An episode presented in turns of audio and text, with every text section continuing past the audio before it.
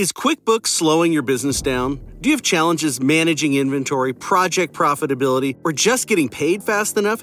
Get your business to a better place and graduate to NetSuite today. Stop paying for multiple systems that don't give you the information you need when you need it. Ditch the spreadsheets and all the old software you've outgrown. Now is the time to upgrade to NetSuite by Oracle, the world's number one cloud business system. NetSuite gives you visibility and control over your financials, HR, inventory, e commerce, and more. Everything you need, all in one place, instantaneously. Whether you're doing a million or hundreds of millions in revenue, save time and money with NetSuite. Join the over 24,000 companies using NetSuite right now. Let NetSuite show you how they'll benefit your business with a free product tour at netsuite.com/learn. Schedule your free product tour right now at netsuite.com/learn. netsuite.com/learn. Tú trabajas duro por tu dinero. Con Metro by T-Mobile rinde más. Ahora no hay cargos al cambiarte. Disfruta el precio más bajo de Metro. Solo 25 dólares la línea por cuatro líneas. Además, llévate cuatro teléfonos gratis al cambiarte. Metro by T-Mobile. Conquista tu día. Todas las líneas pierden la promo si alguna se desconecta sin cargos de activación en teléfonos selectos. Límite uno por línea con cambio elegible. Excluye impuesto de venta. Oferta por tiempo limitado. Aplican restricciones. Visita metrobytimóvil.com.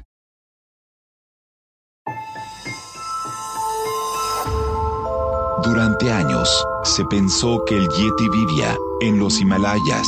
¡Bienvenidos al Himalaya! Hoy, después de una extensiva investigación, sabemos que no es así. El Yeti está en México. Y este es su espacio. Yo, check this out.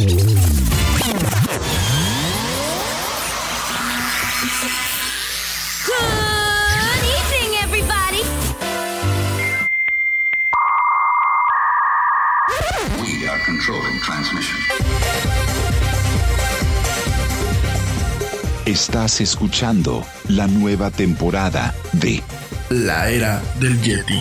Tecnología, actualidad, arte, música, entretenimiento, política y mucho más en este espacio. La era del Yeti.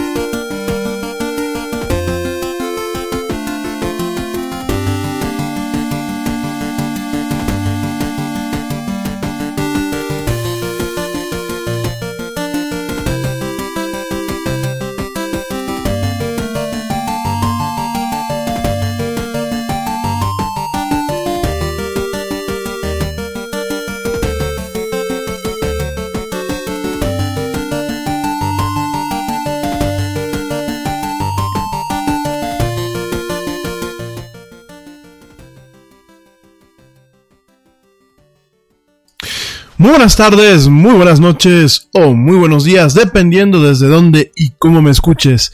Como siempre, te doy la más cálida, la más cordial y la más sincera de las bienvenidas a este que es el programa más de pelos de la radio, el más actual, el más vanguardista y el más neoliberal, como algunos de ustedes lo han dicho.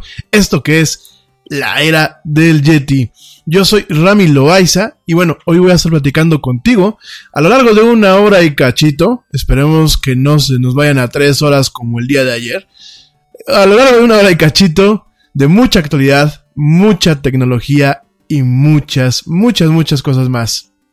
Hoy, hoy eh, martes, martes 23 de octubre, en vivo y en directo para ti que me escuchas a través de las plataformas que permiten esta transmisión o bien a ti que me escuchas en diferido a través de las múltiples plataformas de podcasting que existen. Bueno, hoy vamos a estar platicando de muchas, muchas cosas. Gracias.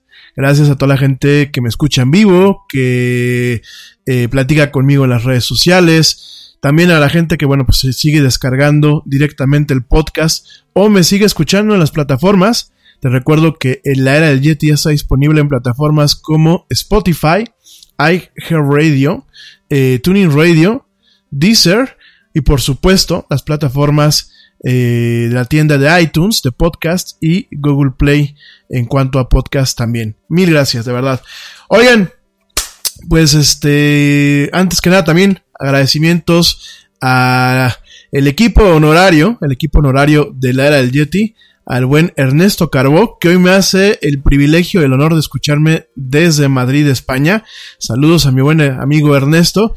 Qué, qué gusto que estás por allá. Disfruta de la madre patria. Y bueno, la verdad que orgullo que tengamos a jóvenes como él, que van a representarnos a México y a poner en alto nuestro nombre, ¿no? Eh, mi amigo Ernesto pues está por allá en, un curso, este, en un curso especial que se sigue capacitando en el tema de medios y de comunicación. Y bueno, la verdad que qué gusto que bueno, pues eh, chavos como él salgan a mostrar lo que México tiene para el mundo, ¿no? Saludos al buen Ernesto que siempre me está mandando notas y comentarios. Este, y por cierto me mandó por ahí un video, del el metro de Madrid. Yo sé que no es así, pero para mí el mejor metro a nivel, a nivel mundial es el metro de Madrid. De verdad, eh, hay una boca del metro en prácticamente toda la ciudad, en, eh, eh, en, cada cuadra prácticamente, y la verdad es una forma de viajar rápidamente por esa ciudad, además de que es un metro muy moderno, dentro de lo que cabe muy puntual, y bueno, yo que te puedo decir, quizás lo que digo es una mentira, seguramente habrá algún otro sistema de transporte público eh, en ese sentido de metropolitano, subterráneo, que a lo mejor supera el de Madrid, pero bueno, lo que a mí me tocó vivir en comparación al de otras ciudades, yo me atrevo a pensar, esa es mi opinión, que el mejor metro del, mundo es el de Madrid, ¿no? No el más bonito ni nada, este, pero bueno. Oye, también eh, un, un, agradecimiento al buen George de Negre, que también siempre me está mandando notas y aquí hay algunas correcciones. Te mando un fuerte abrazo, querido amigo. Pues son el equipo honorario de la era del Yeti. También, bueno, pues un, agradecimiento al equipo al equipo de la era del Yeti, a Vicky y a Raúl que están en la cabina virtual. Un saludo que pues no, este, les va a dar un zape, ¿eh? van a ver. Ayer me dejaron hablar casi tres horas. Bueno, Oigan, este, y bueno, pues, saludos también, por supuesto, a toda la gente que me escucha, a toda la gente que me escucha, no solamente aquí en México, sino a nivel mundial. Saludos, eh, bueno, saludos a, mi tía Rebeca y a mi primo Michelle, que andan ahorita por aquí de visita. Un gusto tenerlos por acá. Saludos, saludos por, por supuesto a Ale Dressler, que ya la veo aquí conectada mandándome mensajes. A Dani Arias, a la Chirita Cuántica, eh, a la güera Luna Frost. Saludos también al buen Alan Beristain, a mi buen amigo Alan. Eh, saludos a, eh, saludos a todo el mundo que siempre me escribe y que me está aquí comentando cosas y eso. Ya más adelante seguiré dando saludos. Bueno, hoy de qué vamos a platicar, pues ayer se nos quedó en el tintero platicar de la crisis que está sufriendo YouTube. Me vas a decir, pero yo no los veo mal. No, el problema de YouTube es una crisis principalmente con lo que son sus creadores. La gente que Aquí en México malamente les llamamos youtubers, ¿no? Hay una crisis bastante fuerte en donde realmente eh, empiezan a ver eh, cuestionamientos sobre si realmente YouTube es justo con su comunidad, de qué forma es justo, de qué, los, de qué forma los apoya y sobre todo, bueno, hay un tema eh, que al momento de que no es una plataforma convencional de comunicación, pues siempre existen las dudas si realmente está siendo justa, democrática o adecuada, ¿no? Vamos a estar platicando de eso y por supuesto también vamos a platicar de, eh, de alguna forma la búsqueda en, la búsqueda o el esfuerzo que está haciendo YouTube eh, para generar contenidos educativos o contenidos ya no solamente de entretenimiento. Vamos a platicar de ese tema el día de hoy. Por supuesto, también te voy a platicar un tema que se quedó ya en el tintero, que es este tema del Oumuamua. Oumuamua. ¿Qué es esto del Oumuamua? No, no es nada africano. Es un objeto celeste que eh, entró, entró este, entró y salió rápidamente del sistema solar y bueno, no era ni un asteroide ni un cometa. Que realmente que era, vamos a estar platicando de este fenómeno que eh, pues de alguna forma tuvo en ascuas eh, mucho tiempo a los científicos y a los astrónomos. También te voy a platicar un poquito del regreso de Intellivision. Para la gente que creció en los ochentas, o hay gente un poquito más, más viejita que un servidor. Digo, yo soy de los 80 pero estaba muy morro, ¿no? Este, para la gente que creció en los 80 eh, además del Atari, una plataforma que se llamaba Intellivision. Intellivision, bueno, pues era una, una, una plataforma creada por Mattel eh, por este fabricante de juguetes que en su momento, bueno, pues intentó eh, competir contra el Atari, intentó competir contra estas plataformas que ya estaban en los 80 de alguna forma totalmente eh, cimentadas y establecidas en el tema de los videojuegos, en una consola de videojuegos bastante interesante, sobre todo porque fue la primera consola en, de alguna forma, involucrar o establecer pues varias cuestiones que hoy tenemos en las consolas modernas, ¿no? Y en las consolas de la época de las 90, ¿no? Ya te platicaré un poquito también de la historia de Intellivision. Vamos a, platicar de este posible regreso. Con eso de que, bueno, pues la gente está eh, de alguna forma hoy se está apostando a la nostalgia. Sobre todo lo vimos, bueno, pues con, con, consolas como la Nintendo Classic, como la Super Nintendo Classic, como la Sega Genesis Classic. Por ahí viene la PlayStation Classic, este, que llega en diciembre. Y bueno, vamos a estar platicando pues un poquito de ese tema, ¿no? Si nos da tiempo, si nos da tiempo, bueno, pues vamos a platicar eh, también sobre eh, los requerimientos de China que está teniendo contra, eh, con su ciudadanía para requerirles a los usuarios que utilicen el blockchain o las criptomonedas para registrarse directamente en, una base de datos especial donde eh, pues queden quienes utilizando esa plataforma, ¿no? Una forma más de control del gobierno chino, ¿no? Que pues es una, es un poco irónico el gobierno chino, ¿no? Porque eh, a pesar de que de alguna forma ha tomado, tomado eh, tomado y, y de alguna forma abrazado el concepto del capitalismo y el concepto del neoliberalismo en algunos aspectos, no sigue, sigue teniendo ciertas partes de control, sobre todo en la ciudadanía, de lo que es eh, eh, pues las tendencias comunistas, ¿no? Entonces vamos a platicar de eso. Y bueno, vamos a ver de qué más, de qué más nos da tiempo. Eh, mañana no, yo creo que se va a ir hasta el jueves el tema del aeropuerto. No, no le estoy sacando este, la vuelta, sencillamente me estoy informando lo mejor posible. Yo sé que a lo mejor muchos quieren escuchar un punto de vista en torno a la dichosa consulta que se está haciendo en estos días. Este, Vamos a ver, déjenme ver qué, logro investigar, qué más logro, eh, sobre todo, de alguna forma, tener la certeza de lo que voy a platicar. Es lo, lo, verídico posible, ¿no? El problema de muchos de los datos del tema del aeropuerto, tanto del nuevo como el que se quiere construir en Santa Lucía, es que hay muchas inconsistencias y hay muchos problemas, ¿no? Yo realmente eh, muchos de ustedes me siguen preguntando mi opinión en redes, en, redes sociales. Yo directamente diría que se siga construyendo el aeropuerto que ya está, sobre todo por las consecuencias que va a tener. Yo sé que a mucho del ciudadano común y corriente le da igual, como mucha gente dice, pues es que no viajo en avión, pero bueno, pero yo creo que se debe terminar eh, de construir esta obra, ¿no? Deben de haber mecanismos que transparenten más la información, bueno, no solamente el chingado aeropuerto, sino de prácticamente cualquier actividad que se haga aquí en México, ¿no? Creo que deben existir los, mecanismos adecuados para que sea transparente, para que se sepa qué se está invirtiendo, cómo se está invirtiendo y sobre todo pues intentar entender hasta qué grado la corrupción afecta a esos proyectos, porque desafortunadamente en sociedades como la nuestra, que prácticamente es todo el continente americano y buena parte de Europa, el tema de la corrupción está ahí implícito. Aún en los países más industrializados o más civilizados hay un tema de corrupción. Por supuesto, los temas de corrupción pues son mínimos, ¿no? Por supuesto, en algunas partes casi no pintará. Pero por lo menos en todo lo que es el continente americano, incluyo Canadá y Estados Unidos, el tema de la corrupción está ahí. Aquí la cosa, bueno, pues es tener transparente las cosas y tratar de intentar entender hasta qué punto un proyecto de estos, pues, aquí en China muchos de estos proyectos están de alguna forma afectados por el tema de la corrupción, hasta qué punto pues tiene un, tema de corrupción, ¿no? Valga la redundancia. Entonces, esa es mi opinión. Yo sé que mi opinión no cuenta. Últimamente yo dudo que la opinión del ciudadano común o ciudadano capacitado cuente. Creo que esto es un tema de capricho, creo que es un tema también de promesas de campañas políticas, estandartes en las campañas políticas, así como el señor Trump allá arriba dijo que iba a poner un muro, pues aquí el señor Andrés Manuel pues dijo que iba a cancelar un aeropuerto, ¿no? Entonces, son tendencias, tendencias modernas de gobernantes de poca ponta, de, poca monta. Hay que decir las cosas como son. En ese sentido, bueno, pues si de todos modos me van a bajar el programa, pues que, lo, que lo bajen con, con, motivo, ¿no?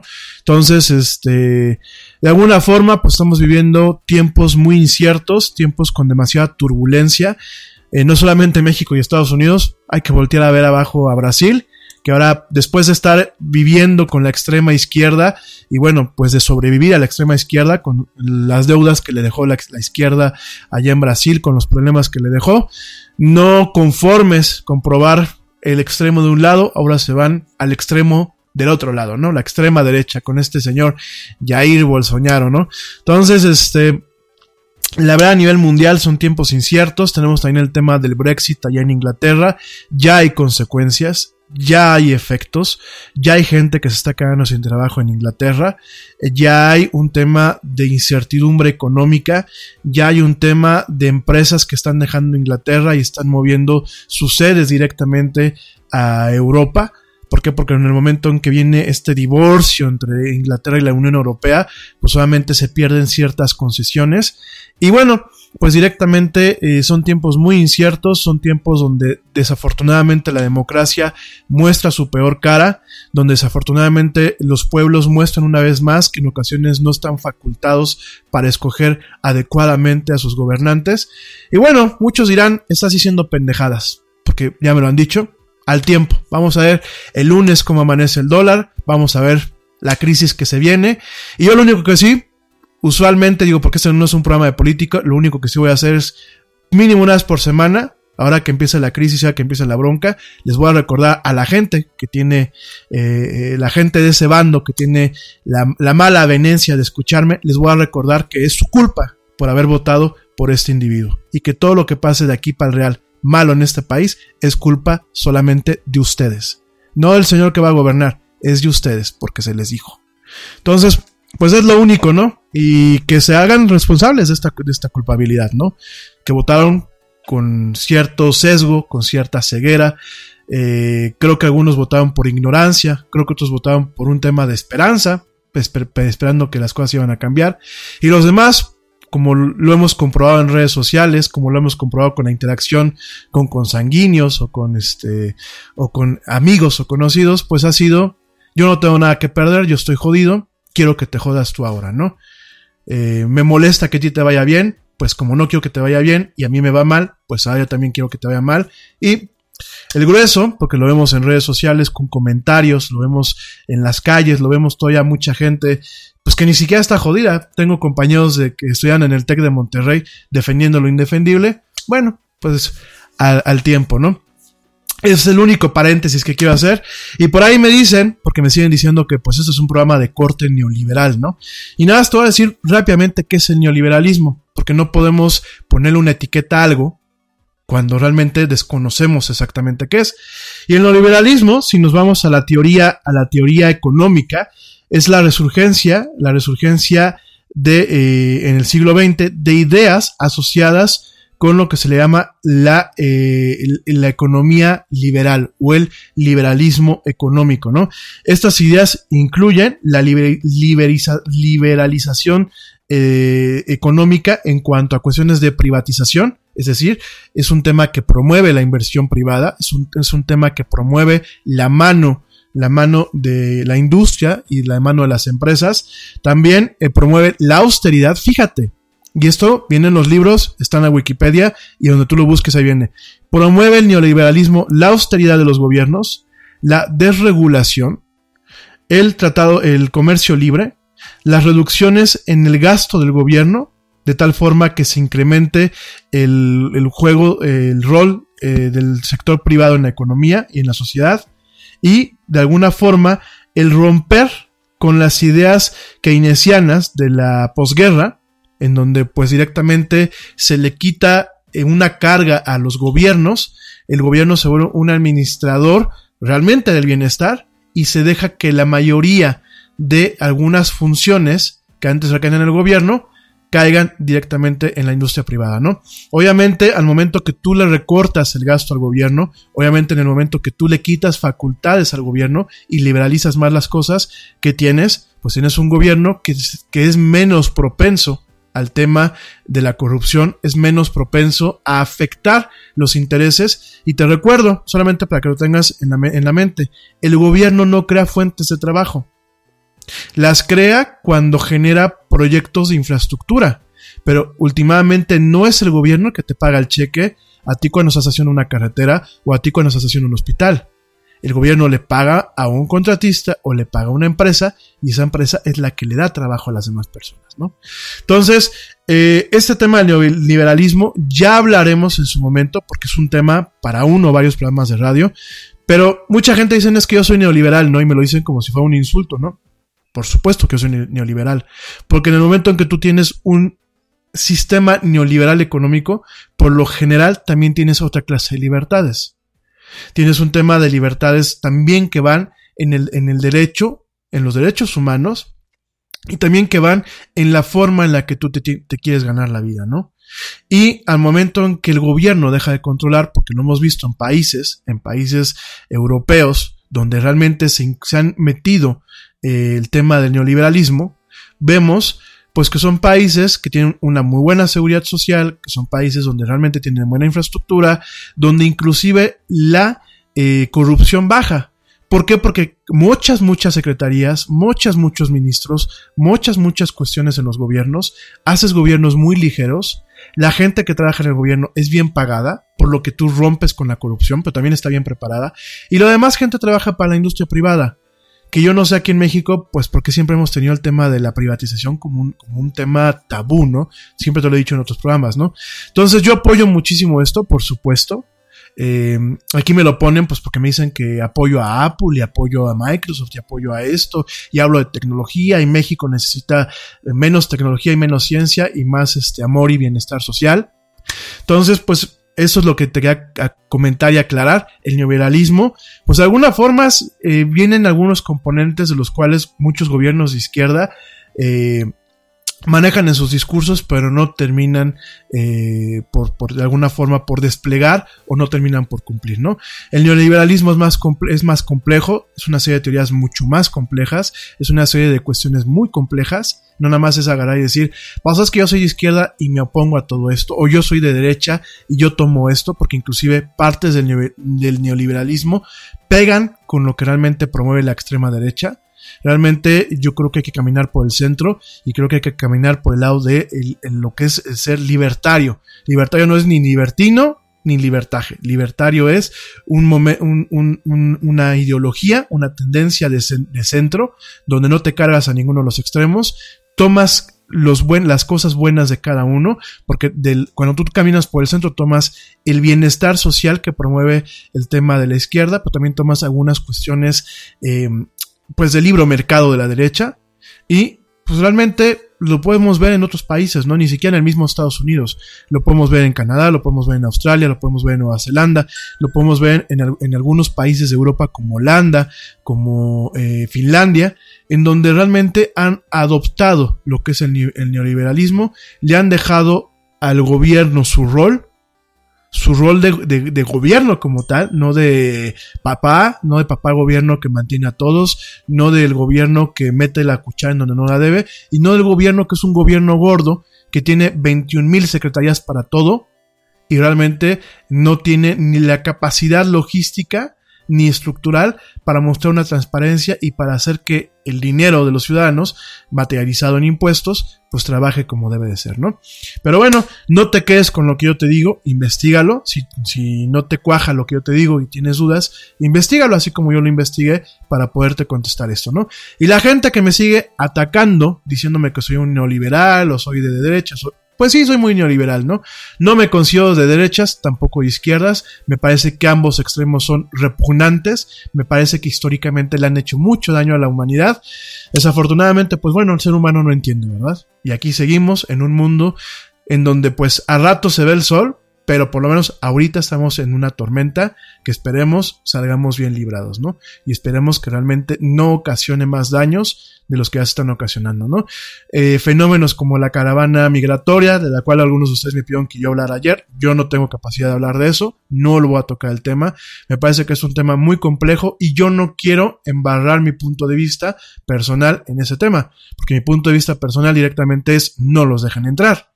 Y no es por ser ojete con los, con los hermanos de Latinoamérica, es por un tema de seguridad nacional y por un tema de defender nuestras fronteras, ¿no? A mí no me cae bien el señor Trump y no me, no me parece que le hagan feo a nuestros ciudadanos que allá van a trabajar. Sin embargo, bueno, pues están en su derecho de cerrar las puertas de su casa si ellos así quieren. Y me vas a decir, oye, pero ¿por qué lo dices si tú eres un cuate que apoya la globalización?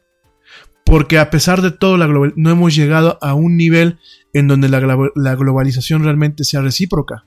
Si yo le abro la puerta a 100 argentinos, no significa que en Argentina le abran la puerta a 100 mexicanos. Y no de que los dejen entrar, sino que realmente se les dé un trabajo digno o se les dé un puesto ejecutivo. ¿Sí me entienden? Yo creo que en ese sentido, ah, yo apoyo el tema de la globalización siempre y cuando, siempre dentro de los estándares, por ejemplo, que marca una unión como la Unión Europea, ¿no? El tema de la comunidad. En ese sentido, a mí me gustaría que así fuera. Desafortunadamente aquí en América Latina no tenemos eso, no tenemos eso. Y desafortunadamente, pues recibir a una carga de gente, en mi muy humilde opinión, que no tiene, eh, pues no, no tiene ciertas capacidades para realmente ser una fuerza productiva en este país, porque pues no es mano de obra calificada. Y tampoco vamos a esclavizar, como en su momento, pues allá arriba han esclavizado a nuestros paisanos. Pero esa es mi opinión. No quiero entrar en más detalles porque últimamente yo no soy ni alguien experto en relaciones internacionales, ni tengo la capacidad y probablemente mis opiniones sean demasiado polémicas o demasiado radicales. Yo personalmente no los dejaría entrar, pero esa es mi opinión. Al mismo tiempo, pues tengo el conflicto de que es un tema humanitario, ¿no?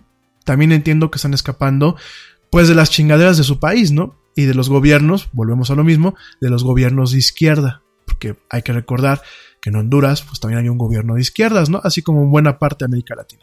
Pero en fin, este no es un programa de política, este no es un programa eh, de, polémica. Eh, para eso están los demás noticieros, para eso están los demás programas. Nosotros aquí hablamos de actualidad y de tecnología y de otras cosas más. En fin, oigan, nada más quise dejar eso, claro, ¿eh? Y si no les cuaja, investiguenlo. Y si ustedes tienen algún, algún, algún argumento para rebatírmelo, yo les abro el micrófono, ¿eh? Que esto es una discusión y esto es un diálogo. Yo no tengo la verdad absoluta, ¿sale? Bueno, Dicho todo esto, pues vamos a empezar a platicar. Antes que nada, déjame te cuento que en el caso de iCloud, eh, el caso de iCloud, el servicio en la nube, el servicio en la nube de Apple, directamente pues lleva ya algunas horas que está caído. De hecho, llevamos pues prácticamente tres horas que está caído algunos de los, algunos de los servicios. directamente algunos de los problemas Por ejemplo, es por... This podcast is brought to you by ESET, the global leaders in cybersecurity. ESET business solutions range from endpoint and mobile security to encryption, two-factor authentication, and advanced threat detection. And they've just introduced their new endpoint security management platform called ESET Protect. The ESET Protect business security bundles take security to a whole new level. For small businesses and MSPs, I recommend ESET Protect Advanced to cover all your security bases. ESET Protect Advanced includes endpoint protection, cloud sandboxing, for advanced threat detection and prevention, full disk encryption, file server security, and cloud based console. Right now, you can save 20% with this limited time offer. So you're not only getting best in class cloud managed protection against advanced attacks, you're enjoying a significant discount. Not yet convinced? Don't worry. You can also get a free trial and an interactive demo at business.eset.com/radio. Get 20% off ESET's new business cybersecurity bundle, ESET Protect Advanced, at business.eset.com/radio. Tú trabajas duro por tu dinero. Con Metro by T-Mobile, rinde más. Ahora no hay cargos al cambiarte. Disfruta el precio más bajo de Metro. Solo 25 dólares la línea por cuatro líneas. Además, llévate cuatro teléfonos gratis al cambiarte. Metro by T-Mobile. Conquista tu día. Todas las líneas pierden la promo si alguna se desconecta sin cargos de activación en teléfonos selectos. Límite uno por línea con cambio elegible. Excluye impuesto de venta. Oferta por tiempo limitado. Aplican restricciones. Visita metrobytimóvil.com. Conectar para cambiar algunas suscripciones. El tema de los respaldos en la nube. El tema de la sincronización. El tema del calendario, los contactos. Del sistema de passwords, lo que es el keychain. El servicio de, de encuentra mi teléfono. Find my iPhone. Eh, algunas cuestiones del correo electrónico, el correo electrónico de iCloud, eh, encuentra a mis amigos, Find My Friends también está teniendo problemas, eh, algunas partes de la App Store también están teniendo problemas para validar la información de usuario, poder comprar una aplicación. Y bueno, pues directamente lo podemos encontrar ya, ya en la página de Apple, con donde aparecen que hay algunos problemas con afectaciones que hay algunos, algunos servicios con afectaciones. Y bueno, pues directamente estamos viendo que Apple tiene, tiene en estos momentos problemas con su nube, ¿no? Sencillamente te lo comento para que tengamos estas precauciones. En mi caso no se están sincronizando las fotos al iCloud y, y, mis máquinas no están haciendo sus respaldos en la nube. Entonces nada, es para que tengas cuidado, eh, estés atento porque en, en, ese tipo de problemas, cuando ese tipo de problemas en la nube, a veces hay errores de, sincronización y para aquellos que todavía tienen su cuenta de correo en mac.com o iCloud.com, pues que sepan que no, no son ustedes, son todo el mundo, no están recibiendo correos, no están funcionando los calendarios y en general lo que es la parte eh, medular de la infraestructura en la nube de Apple, el sistema de iCloud, está teniendo problemas ahorita, ¿no? Hemos intentado eh, contactar con Apple a través de, las, los contactos de prensa y a través de sus redes sociales. No nos han hecho ningún comentario. En el momento que tengamos algún comentario o veamos en alguno de los medios noticiosos que hay algún comentario al respecto, te lo estaremos comentando, ¿no? En fin, solamente que lo sepas, la nube de Apple, iCloud, está teniendo problemas, ¿no? Y bueno, bueno, oigan, ¿qué pasa con, qué pasa ahorita con en el tema de eh, YouTube? Eh, al igual que muchas redes sociales, eh, han son plataformas que han tenido mucho éxito, ¿no?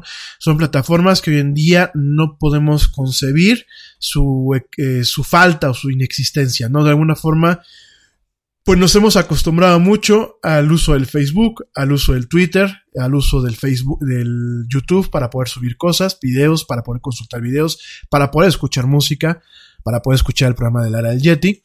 Por supuesto, también tenemos plataformas como Instagram, eh, plataformas de mensajería como WhatsApp, etcétera, ¿no? ¿Cuál es el problema que están eh, sufriendo esas plataformas? Pues es principalmente su crecimiento el poder que tienen, el poder sobre las masas que tienen y también tienen problemas de índole social. ¿En qué sentido? Temas de gobernancia, temas eh, de funcionamiento básico. Eh, las redes sociales siempre se han, vendido como temas netamente de eh, democráticos en muchos aspectos, plataformas o ventanas que permiten que uno tenga voz. ¿Qué pasa cuando todo el mundo quiere hablar y empiezan a sesgarse las opiniones, o qué pasa cuando realmente unas voces se escuchan y otras no, o qué pasa cuando voces que no se deben escuchar, por ejemplo, aquellas voces que promueven el racismo, que promueven la homofobia, que promueven la intolerancia, que promueven las noticias falsas, la desinformación, qué pasa cuando estas voces tienen cabida y sobre todo tienen un reflector, ¿no? Entonces, eh, hay muchas cosas, hay muchas cosas en las que YouTube, definitivamente, al igual que Facebook, al igual que Twitter, están rotos. Principalmente, bueno, pues eh, lo que tenemos de centro, y de lo que vamos a estar hablando hoy un ratito acerca de ello, es la parte en donde YouTube como el gobierno muchas de un país no sabe cómo gobernar su plataforma. No ha logrado encontrar un punto medio entre el tema de la monetización, porque por supuesto esas plataformas, mucha gente dice, es que son plataformas sociales. Sí, pero son, son plataformas sociales que están mantenidas por una empresa. Una empresa que tiene gente trabajando y que requiere generar dinero para poder crecer y para poderle dar de comer a esta gente. Ojo, cuando hablamos de grandes corporaciones y cuando hablamos de, grandes empresas, en ocasiones las vemos como actores eh, como actores malos, como malos actores, ¿no? Como, como entidades demoníacas, ¿no? Como entidades que solamente buscan hacer dinero por hacerlo. Y sí, lo decíamos ayer con el tema de YouTube y que con el tema de Netflix, ¿no? Eh, hay empresas que son, este, que tienen esta malicia, ¿no? Sin embargo, no podemos olvidar en ningún momento que las empresas tienen un componente muy importante que es el capital humano. Y el capital humano al final del día vive de las ganancias de las empresas. Entonces, en ese sentido, no se nos olvide que al momento de hablar de un Facebook, de un Twitter o de, en este caso de un YouTube, estamos hablando de empresas en donde también hay gente involucrada en donde deben de ser rentables y redituables, no solamente para sus accionistas, sino para la gente que trabaja en estas empresas, ¿no? Dicho esto, al momento que, que planteamos esta cuestión, no podemos hablar de empresas netamente sociales. No podemos hablar de empresas en donde existe un contexto democrático como si fuera una nación o como si fuera un estado y en donde realmente no se tienen líneas. No se tienen líneas que en muchos casos van acorde a lo que represente el bienestar en cuanto a sus ganancias y en cuanto a su dinero, ¿no? Entonces, platicando todo esto, obviamente encontramos estas empresas que aparte son lideradas, lideradas por gente joven, que la gente joven muchas veces no tenemos experiencia, tenemos el empuje y tenemos la innovación, pero no tenemos la experiencia y que no sabemos realmente cómo no quedarle mal a lo que es el fanbase, a la, base de fans, a la, a la gente que utiliza las plataformas, pero tampoco quedarle mal a la gente que ha invertido en estas empresas, porque muchas son empresas públicas, y a la gente que depende de nosotros, a la gente que tiene, que recibe una nómina o que recibe un sueldo a partir de lo que, eh, los servicios que ofrecen estas plataformas, ¿no? Dicho esto, el principal problema es el tema de la gobernancia. ¿Cómo gobiernas una plataforma así? ¿Cómo marcas pautas que no discriminen contra lo que puede ser verdad, que no discriminen contra lo que puede ser un acto de libertad de expresión y que no discriminen contra, contra la noción o la ilusión de democracia y accesibilidad que tienen estas, estas plataformas. Por un lado tenemos este problema. Por el otro lado es cómo regulo o cómo limito o cómo me encargo que la calidad de los contenidos que se eh, suben a esas plataformas sea el adecuado. ¿Cómo evito las fake news? ¿Cómo evito los mensajes de odio? ¿Cómo evito el que mi plataforma sea una base, una base funcional para mensajes que son netamente destructivos? En el caso de Facebook ¿cómo, y de Twitter, ¿cómo evito que se suban contenidos que pueden afectar la democracia, que pueden alterar la democracia? ¿Cómo hago para no generar una censura, pero al mismo tiempo cómo hago para que no se propaguen mensajes netamente maliciosos. Y en este caso, el principal problema, el, principal problema es cómo atiendo aquellas partes o aquellas poblaciones que son vulnerables. ¿Cuáles son las poblaciones vulnerables en una plataforma eh, social? Son las, son las eh, eh, las poblaciones o las audiencias vulnerables, pues serían, por ejemplo, los menores de edad, gente de 13, 14 años, eh, gente con un pobre nivel académico, gente de comunidades donde no, se cuentan con cierta, con, acceso a medios de educación formal. Eh, esa sería una parte de la audiencia eh, vulnerable.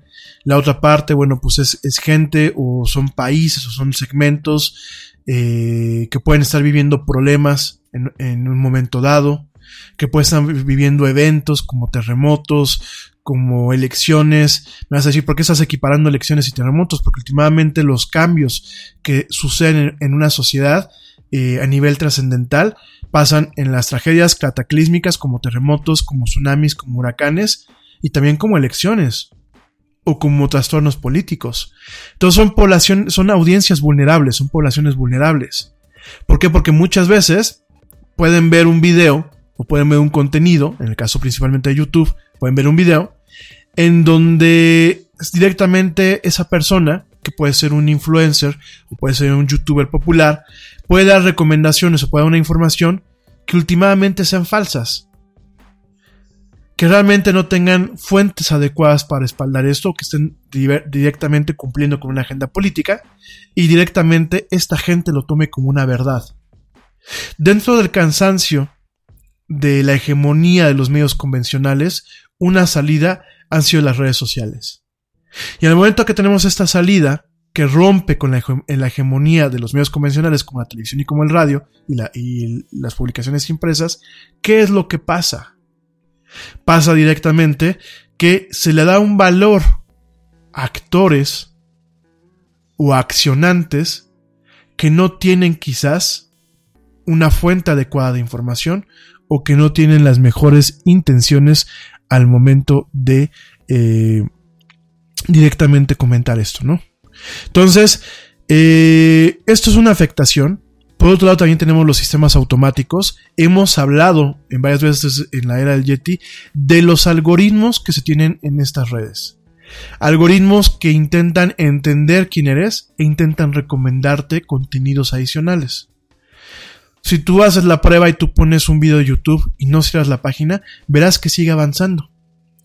Y verás que si no es dentro de una playlist o una lista de reproducción, verás que sigue recomendándote contenidos.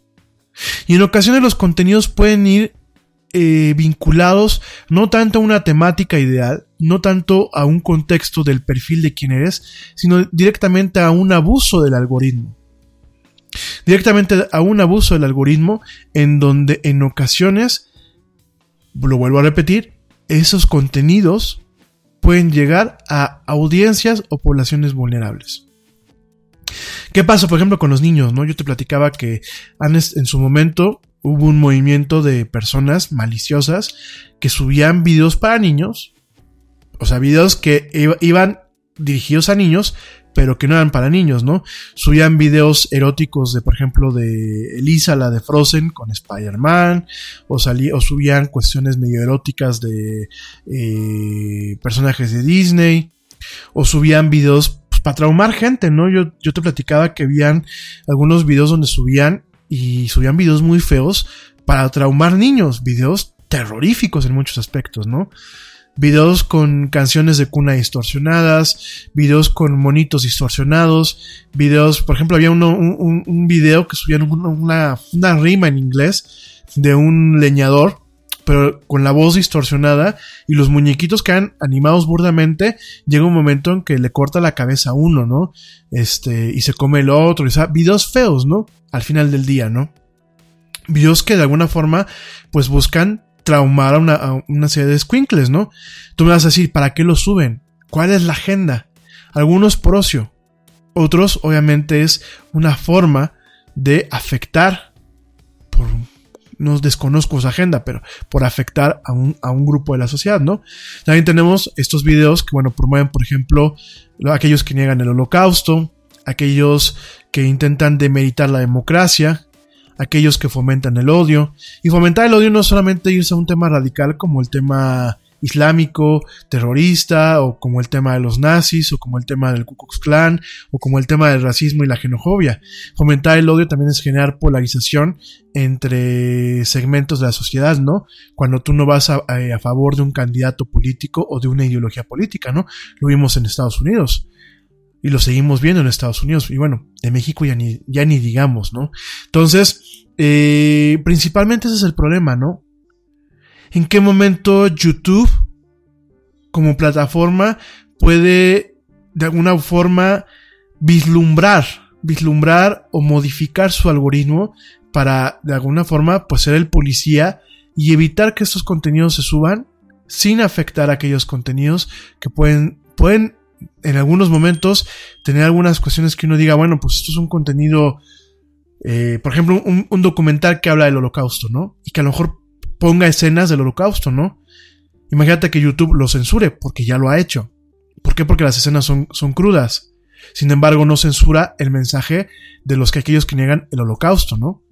Entonces, ¿en qué momento realmente puede volverse una entidad reguladora para poder regular el tema de este tipo de contenidos nocivos sin romper lo que es el tema de la libertad de expresión, ¿no? Hay muchas cosas rotas en YouTube, ¿no? Eso es una de las partes eh, que, están, que están, que están eh, rotas.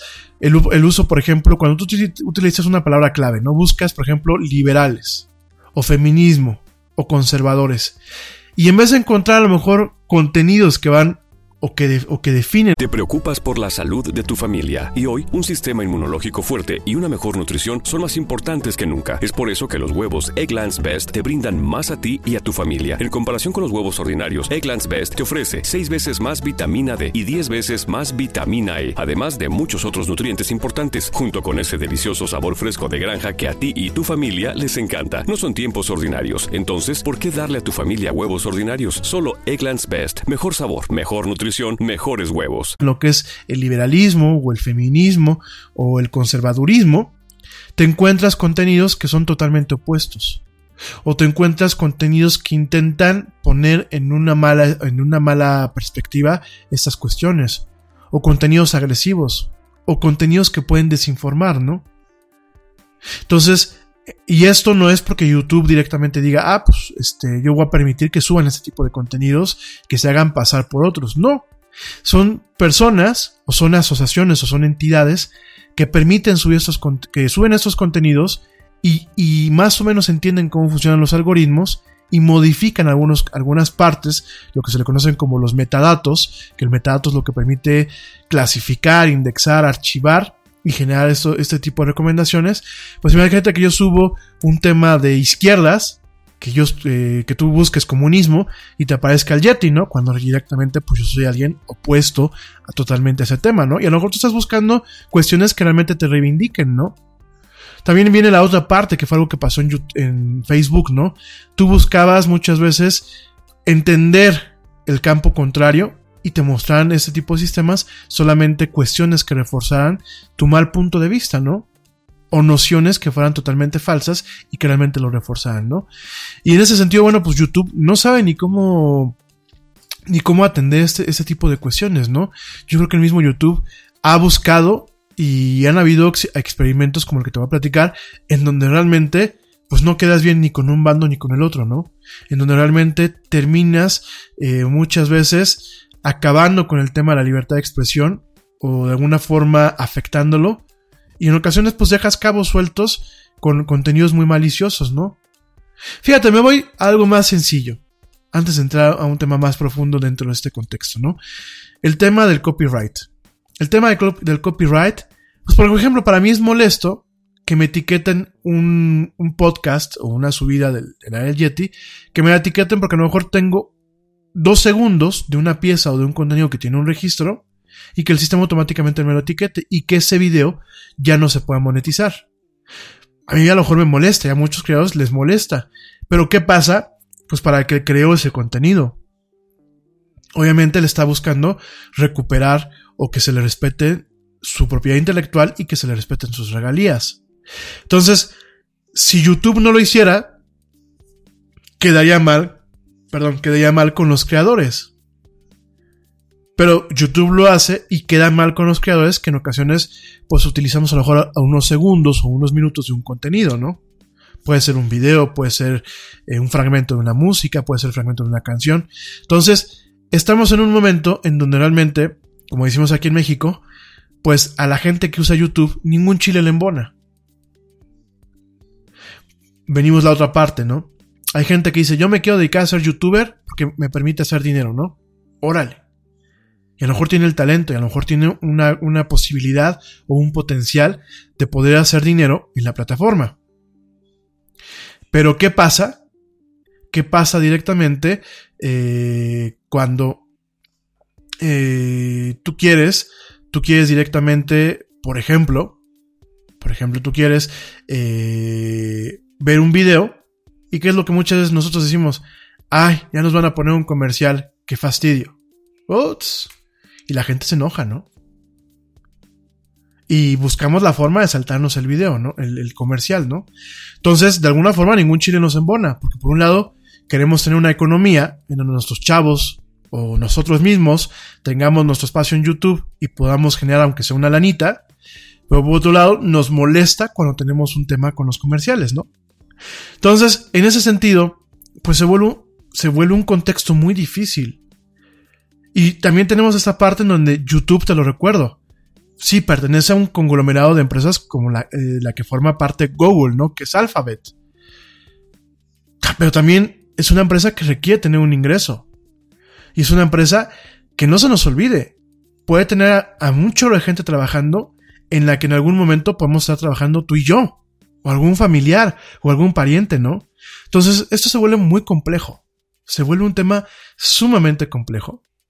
Sumamente difícil y sobre todo, ¿cómo hago para quedar bien con todos, no? Como lo vamos a ver ahorita en unos minutos, ¿no? Entonces, de alguna forma estamos viendo la crisis de las redes sociales, ¿no? De Facebook ya la tenemos. Facebook ahorita, pues bueno, de hecho quieren que renuncie Mark Zuckerberg, ¿no? A la presidencia de la empresa, ¿no? Twitter, lo estamos viendo, ¿no? Twitter, por un lado, quiere regular el tema de la censura, quiere darle un espacio, por ejemplo, a disidentes del régimen chino, quiere dar un espacio de expresión a disidentes del régimen, por ejemplo, venezolano, quiere dar un espacio a aquellas partes que no pueden hablar y que necesitan comunicar. Pero por otro lado, ¿hasta dónde dejas que, lleguen esos mensajes y hasta dónde limitas mensajes que, como ya lo, ya lo hemos visto, pueden afectar circunstancialmente y radicalmente el tema de la democracia, ¿no? Entonces se vuelve un tema muy difícil. Un tema sumamente difícil, sumamente espinoso. Yo personalmente no me gustaría estar ahorita en el papel de los directivos de YouTube, porque no, en mi cabeza no encuentro una serie de soluciones que realmente les dé el gusto a todos, ¿no? Como lo vamos a ver ahorita en unos minutos, ¿no? Ahorita que te cuento un caso. Pero bueno, te lo voy a platicar ahorita que hacemos del corte. Rápidamente saludos aquí a Marta Gómez. Saludos, querida amiga. Gracias por escucharme. Te mando un fuerte, un fuerte abrazo. Gracias por escucharme. Saludos también a Blanquita Chaya, que ya por aquí también está. Saludos a Dani Arias. ¿Ya te había saludado, no, Dani? Dicen que no. Bueno, saludos, Dani. Y bueno, saludos en general a toda la gente que me escucha. Dani Flores también, al buen amigo Daniel Flores, por supuesto. Saludos a mi familia allá en León fuerte saludo. Y de verdad saludos a toda la gente que me escucha, no solamente aquí en México, sino a toda la gente que me escucha a nivel mundial, que yo se los agradezco muchísimo, me honra, cada día son más los que me escuchan en vivo y en diferido desde diferentes partes del mundo. Pero bueno, nos vamos rapidísimo a un corte. Te recuerdo las formas de entrar en contacto conmigo. Una, a través de Spreaker, eh, a través de Spreaker directamente. Eh, puedes entrar y directamente me puedes ahí mandar mensajes en el chat. También te recuerdo a través de eh, directamente nuestras redes sociales, facebook.com, eh, diagonal era el Yeti, Twitter, arroba el Yeti oficial, Instagram, arroba la era Yeti y estamos ya también en YouTube como directamente la hora del Yeti, ¿no? La era del Yeti, perdón, la, la hora, la era del Yeti, ¿no? Eh, ¿Qué pasó, Martita? ¿Que no me escuchas? Este, no sé, no creo que se esté cortando por acá. Eh, ah, sí, se está cortando, espérenme. Fíjense nada más, gracias Martita por avisarme. Lo que pasa es que esta máquina empezó a hacer su respaldo y en el momento en que empieza a hacer su respaldo, empieza a saturarnos lo que es la, la, salida, ¿no? Qué bueno que me avisan para que no haya ningún problema de que se corte. Esperemos que ya, ya, no haya ningún problema por acá, ¿no? Espero que todo el mundo me escuche. Nos vamos rapidísimo a un corte y ya vuelvo. No te desconectes, estamos platicando muy a gusto de varias cosas en esto que es la era del Yeti. No se me desconecten. Cabina, ¿cómo andamos? ¿Vamos bien? Bueno, perfecto. Vámonos a un corte.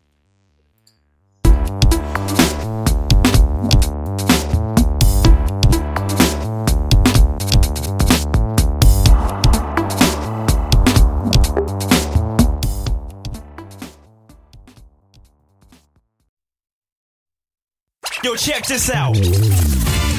Este corte también es moderno. No te vayas.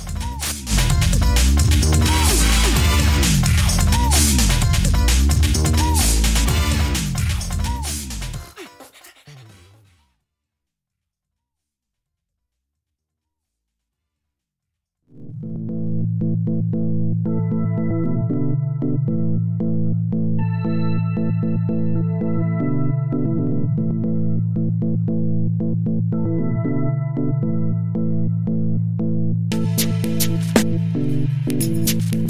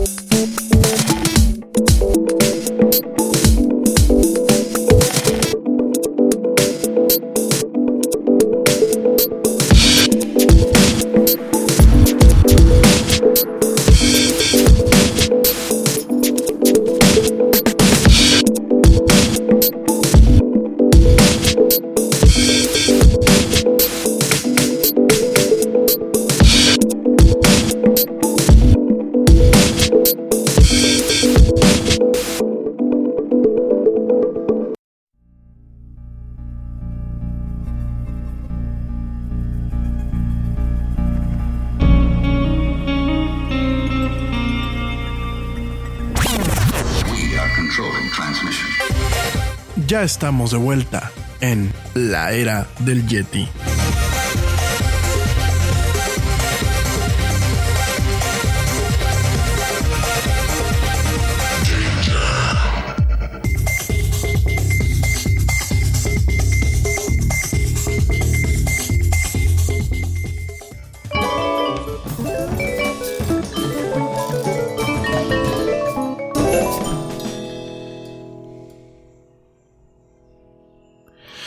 Y ya estamos de vuelta en esto que es la era del Yeti. Saludos a mi amiga Bere. Le mando un fuerte y cariñoso saludo y un abrazote también a mi buen amigo Carlos, a su marido y a su peque. De verdad son unos tipazos este, de toda la vida, desde la carrera. Pues ya tenemos casi 18 años de conocernos. De verdad, un saludo muy fuerte y muy afectuoso. Saludos también a mi amiga Gina, a mi hermanastra malvada, por supuesto, a mi comadre Adri, que luego me escucha por ahí, a mi comadre Adri Flores, también le mando un saludo y un abrazote muy fuerte. Eh, y rápidamente saludos, que luego me dicen que no saludo, ya me están aquí reclamando. Espérenme tantitito, déjenme jalo aquí la lista. Espérenme, espérenme, espérenme, no se me desesperen, rapidísimo. Saluditos, saluditos. Tienen unos, luego me cuentan unos chistes muy buenos, eh, luego los voy a compartir aquí en el, radio. Eh, saluditos a Alex Olvera, a eh, Ana, Ana Marín. Por supuesto, me saludos a mi amigo Pablito Marín. Saludos a Bruno Díaz. Bruno Díaz así se puso. Será Batman de noche. Este, saludos también a Marco Valencia. A eh, Vianey Cisneros. A eh, Blanca, eh, Blanca Guzmán. A Alejandro Méndez. Saludos también a Saraí Méndez. A Jorge Morán. Y por último, saludos a Brenda Méndez. Puros Méndez. Este, ojalá que sean de los Méndez bonitos. Porque yo conozco unos Méndez que no son tan bonitos. Bueno, gracias por gente por escucharme. Este, de verdad me honra muchísimo. Y bueno, pues este, luego les contesto algunas cosas por aquí. No les voy a contestar al aire, ¿eh? porque son chistes locales. Oigan, pues bueno, eso estábamos platicando, estábamos platicando del tema de YouTube, que como muchas plataformas sociales, pues están teniendo problemas principalmente por su crecimiento y principalmente por la necesidad, pues de alguna forma de quedar bien con usuarios, con creadores y con obviamente con eh, empleados y accionistas, ¿no? Parte de los problemas, parte de los problemas eh, que se pueden atribuir principalmente en el contexto americano en cuanto a YouTube es, por ejemplo, hay varias celebridades, varias celebridades que realmente ganan millonadas eh, teniendo sus contenidos en esta plataforma, pero que son celebridades muy polémicas porque de alguna forma eh, ponen en manifiesto lo que eh, en su momento los japoneses han denominado como contenido gumi. El contenido Gumi no es de gomitas, ¿no? El contenido Gumi es de basura, ¿no? Y en ese contexto, bueno, pues tenemos a personajes como un señor. Tú trabajas duro por tu dinero. Con Metro by T-Mobile rinde más. Ahora no hay cargos al cambiarte. Disfruta el precio más bajo de Metro. Solo 25 dólares la línea por cuatro líneas. Además, llévate cuatro teléfonos gratis al cambiarte. Metro by T-Mobile. Conquista tu día. Todas las líneas pierden la promo si alguna se desconecta sin cargos de activación en teléfonos selectos. Límite uno por línea con cambio elegible. Excluye impuesto de venta. Oferta por tiempo limitado. Aplican restricciones. Visita metrobytimóvil.com. Nada es más importante que la salud de tu familia. Y hoy todos buscamos un sistema inmunológico fuerte y una mejor nutrición. Es por eso que los huevos Egglands Best te brindan más a ti y a tu familia. En comparación con los huevos ordinarios, Egglands Best te ofrece 6 veces más vitamina D y 10 veces más vitamina E, además de muchos otros nutrientes importantes junto con ese sabor delicioso y fresco de la granja que a ti y a tu familia les encanta. Todos queremos lo mejor para nuestras familias. Entonces, ¿por qué no los mejores huevos? Solo Egglands Best. Mejor sabor, mejor nutrición, mejores huevos. Que se hace llamar PewDiePie, que es este Félix Gelberg es un, es un cuate que, bueno, es un gamer que de alguna forma tiene algunos sketches y tiene algunas cuestiones ahí eh, polémicas en su, en su programa, en sus series de contenidos ahí en, en YouTube. PewDiePie, así se pone el cuate. Y el otro, pues son los hermanitos Paul. Los hermanitos Paul son un par de gringuillos, eh, con todo el respeto al mundo mis amigos que me escuchan en Estados Unidos. Eh, no lo digo de forma despectiva, pues son dos cuates gringos, eh, el clásico anglosajón, güeritos, blanquitos y todo aquí, toda la onda, que los dos hermanos han hecho, pues de alguna forma, su feudo personal, el tema de YouTube, ¿no? son personas muy nefastas, porque por ejemplo, el día de la semana pasada, todo el mundo se sorprendió cuando YouTube eh, lanzó una película, una película eh, para la parte premium del servicio de YouTube, porque acuérdense que es un servicio de paga de YouTube, de Logan Paul que se llama Defining New World Order, ¿no? Este era una película que en su momento se puso en, una pausa, se suspendió la producción y la difusión de esa película debido, bueno, a la controversia de eh, Logan Paul, este muchacho, de grabar un cuerpo, la persona, el cuerpo de una persona que se suicidó en Japón, en un monte donde, bueno, la gente va a suicidarse, y además, pues de haber sido irrespetuoso a la cultura japonesa, ¿no? Entonces, eh, no solamente por este hecho, sino por su viaje en Japón, ¿no? Em, de alguna forma, pues eh, hubo una suspensión. De hecho, en su momento se le suspendieron ciertos derechos a este personaje y a su hermano, derechos de monetización principalmente. Algunos patrocinadores directamente no quisieron seguirse viendo involucrados con estas personas. Y eh, pues este lanzamiento de esta semana pues fue bastante controversial, bastante polémico, porque pues eh, no solamente parece ser que YouTube sigue recompensando a un creador problemático, a un youtuber problemático, sino que además pues trata a Logan Paul totalmente, de una forma totalmente diferente a los demás youtubers, ¿no? Fíjense, aquí han habido casos en donde inclusive la gente se queja de algún youtuber que dice algún mensaje que no le parece y de entrada le bajan el video y le dejan un periodo sin monetización, ¿no? Y en este caso, bueno, pues sí lo castigaron en su momento a Logan Paul, pero siguen dándole una, una perspectiva, una, una, publicidad adecuada en la plataforma, mayor a los, a los, otros creadores, y en este caso, bueno, pues lo recompensaron con una película que produjo directamente YouTube y que había dicho que se iba a suspender de forma indefinida, bueno, pues la lanza, ¿no? Entonces, eh, directamente, eh, esto es un tema bastante, bastante eh, peleagudo, porque vemos vemos que YouTube de alguna forma, pues tampoco puede ser eh, ciego a aquellos actores polémicos que le dejan dinero, ¿no? A pesar de que, bueno, Logan Paul es una persona nefasta que definitivamente no representa ni lo que es el pueblo americano, ni lo que son los jóvenes americanos, ni lo que realmente debería estar en la plataforma, ¿no? Sin embargo, bueno, pues ya le valió, ya le valió. En este caso, vemos que castiga de una forma a otros creadores, porque en el caso de PewDiePie, de este señor Félix Gelberg, pues vemos que en su momento este muchacho sueco eh, de alguna forma fue castigado por bromas, bromas muy pesadas, eh, donde de alguna forma se promoviera el antisemitismo, en donde pues aunque el señor Gelberg siempre manejó o manifestó que eran bromas sin ningún intento ser serio, pues YouTube lo castiga, ¿no? Sobre todo por algunos sketches, el más, el más popular y más polémico, un sketch donde directamente le pagó a dos hombres allá en Suecia de, para sostener un letrero que decía muerte a todos los judíos, ¿no? Y eran dos indigentes, ¿no? Entonces, eh, YouTube lo castigó severamente, le castigó sus contenidos por el tema de la monetización y le canceló definitivamente el lanzamiento de una serie que se llamaba Scare PewDiePie, ¿no? Entonces, en ese sentido, pues obviamente son dos eh, youtubers con, una, con bases muy, muy grandes de seguidores, con, eh, pues obviamente, eh, monetizaciones que le dejan muchísimo dinero a ellos, también le dejan muchísimo dinero a YouTube. Y sobre todo vemos en qué momento YouTube como empresa juzga o en qué momento marca un parteaguas y dice a quién sí premia o a quién le levanta el castigo y a quién no, ¿no? En este, en este sentido, pues vemos este, ese tema en donde pues directamente ahorita hay un tema bastante ruidoso en las redes sociales y donde vemos que por qué YouTube trata de una forma a unos y de una forma a otros, ¿no? En el caso mexicano nos hemos tocado ver a muchos influencers, en su momento el mismo Chumel, eh, hubo gente, obviamente, que no, no, no, comulga con las ideas de Chumel, que se quejó con YouTube y le suspendieron algunos días la monetización de sus videos, ¿no?